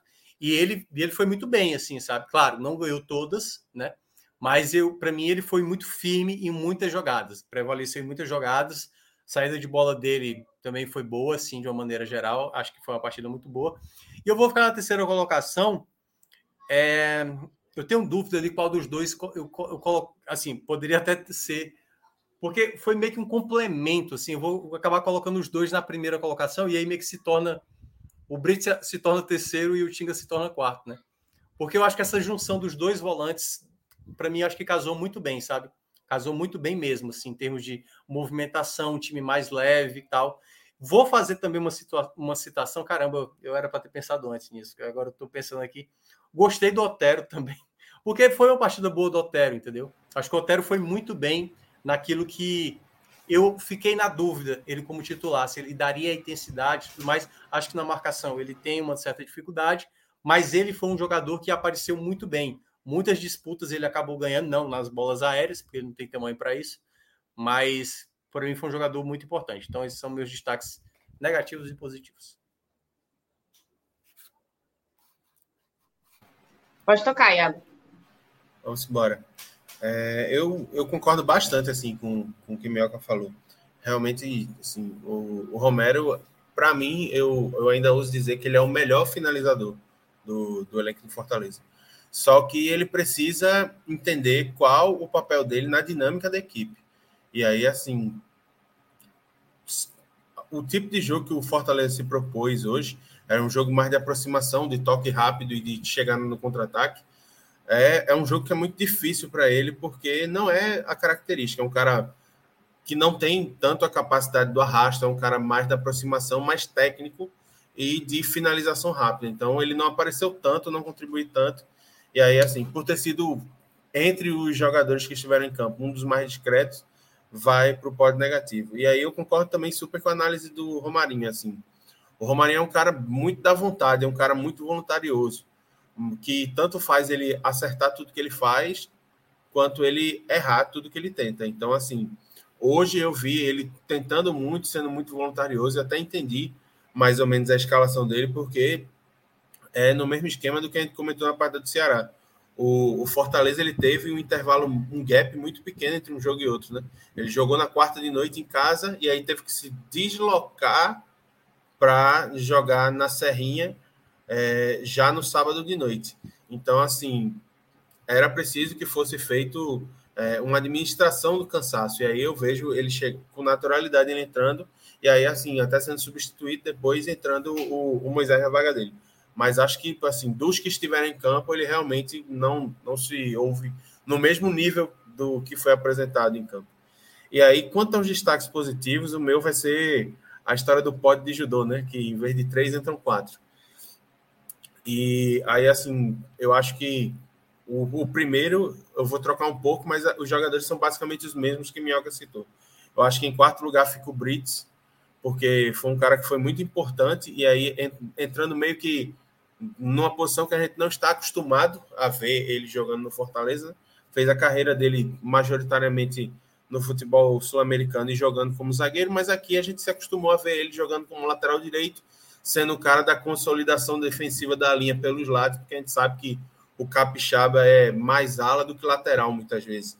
Então ele era o cara que ajudava a fechar a linha e tal, e que normalmente é, ajudava a que os adversários que jogassem pela ponta esquerda não se criassem tanto. Mas ele jogando como zagueiro, ele foi muito bem, porque eu vi o, o Pedro Raul indo para muitos embates diretos com o Tite, e ele jogando com o homem da sobra, ele sempre era o cara que, assim, se a bola sobrasse, ele conseguia sair bem com a bola, ou então conseguia cobrir bem a marcação, se alguém ultrapassasse ali, então jogou bem, tanto preenchendo espaço quanto ganhando nas divididas. É, o meu terceiro nome é o Tinga, que para mim é um cara que é muito diferenciado, é um cara que eu, ele é muito bom na fase ofensiva e ele é muito seguro na fase defensiva. E aí ele é seguro bastante na fase defensiva para jogar bem como zagueiro, e ele é bom ofensivamente o suficiente para jogar de lateral e às vezes quando o time está perdendo até para se lançar e ficar lá no ataque como uma peça importante pela lateral. Então, além de ser capitão da equipe e para muitos ídolos do Fortaleza, para alguns um grande jogador que ainda não tem status de ídolo, mas acho que é um cara muito importante e que a recuperação dele e ver ele novamente na rotação da equipe é muito importante. E os dois primeiros lugares, para mim, Caio Alexandre e, e Lucas Sacha. Ouso dizer, inclusive, que pode ser a dupla do cenário do 11 ideal do Fortaleza, porque eu acho que o encaixe entre eles dois foi muito bem feito, assim. São dois jogadores de característica diferente, o Lucas Sacha mais do combate e o Caio Alexandre mais da saída de bola, mas os dois contribuem muito para a intensidade do time, deixam o time mais leve, fazem o time jogar mais rápido, e aí numa proposta em que tem jogadores rápidos, inteligentes, como, como Tiago Galhardo, Moisés, Pedro Rocha e tantos outros, pode encaixar muito bem para a sequência do campeonato. Eu coloco o Caio em segundo e o Lucas em primeiro, porque o Lucas decidiu a partida. Foi o cara que foi lá e fez o gol. Então, assim, ele para mim fica em primeiro só por isso. Mas eu achei o desempenho dos dois muito bom, num nível bem alto e relativamente parecido. Então, eu fecho o meu pódio de judô com os dois. Pronto. E acho que o pessoal está concordando aí nos, nos comentários, né? Diego Santa até falando aqui que Tinga é o homem que falta na seleção brasileira. É. Então, é, então se, se, joga, se jogasse outro eixo do Brasil, talvez falaram isso pro Rodinei, pô. Rodinei que. Se o Rodinei jogasse no Fortaleza e o Tinga jogasse no Flamengo, era o Ninguém Tinga que falaria sendo... que. É, é, o Tinga que estaria sendo Ia estar tá todo mundo tinha na seleção. A grife faz diferença, bem é, sabemos. O CEP, o CEP conta. No podcast. É isso, meus amigos. Quero agradecer muito a companhia de vocês. Iago, que foi guerreiro comigo, ficou esse tempão todo. Quero também dar um salve para os meninos do, da coordenação e edição, é, Relógio e Clisman, não é isso? São os dois, né? Então, um salve aí para eles, para Relógio, para Clisman. E Thiago Minhoca, que chegou aí na, na metade do bonde, acabou fazendo mais uma análise bem que sem querer. E, claro, para você que dá sempre essa moral para a gente, acompanhando a gente aqui nas lives, vindo depois, ou então ouvindo no telecast. Muito obrigado. Vote com consciência, porque vai ter repercussão durante quatro anos. Então, por favor, pense direitinho. Então, é isso, minha gente. Bom domingo para todos e todas e até a próxima. Tchau, tchau.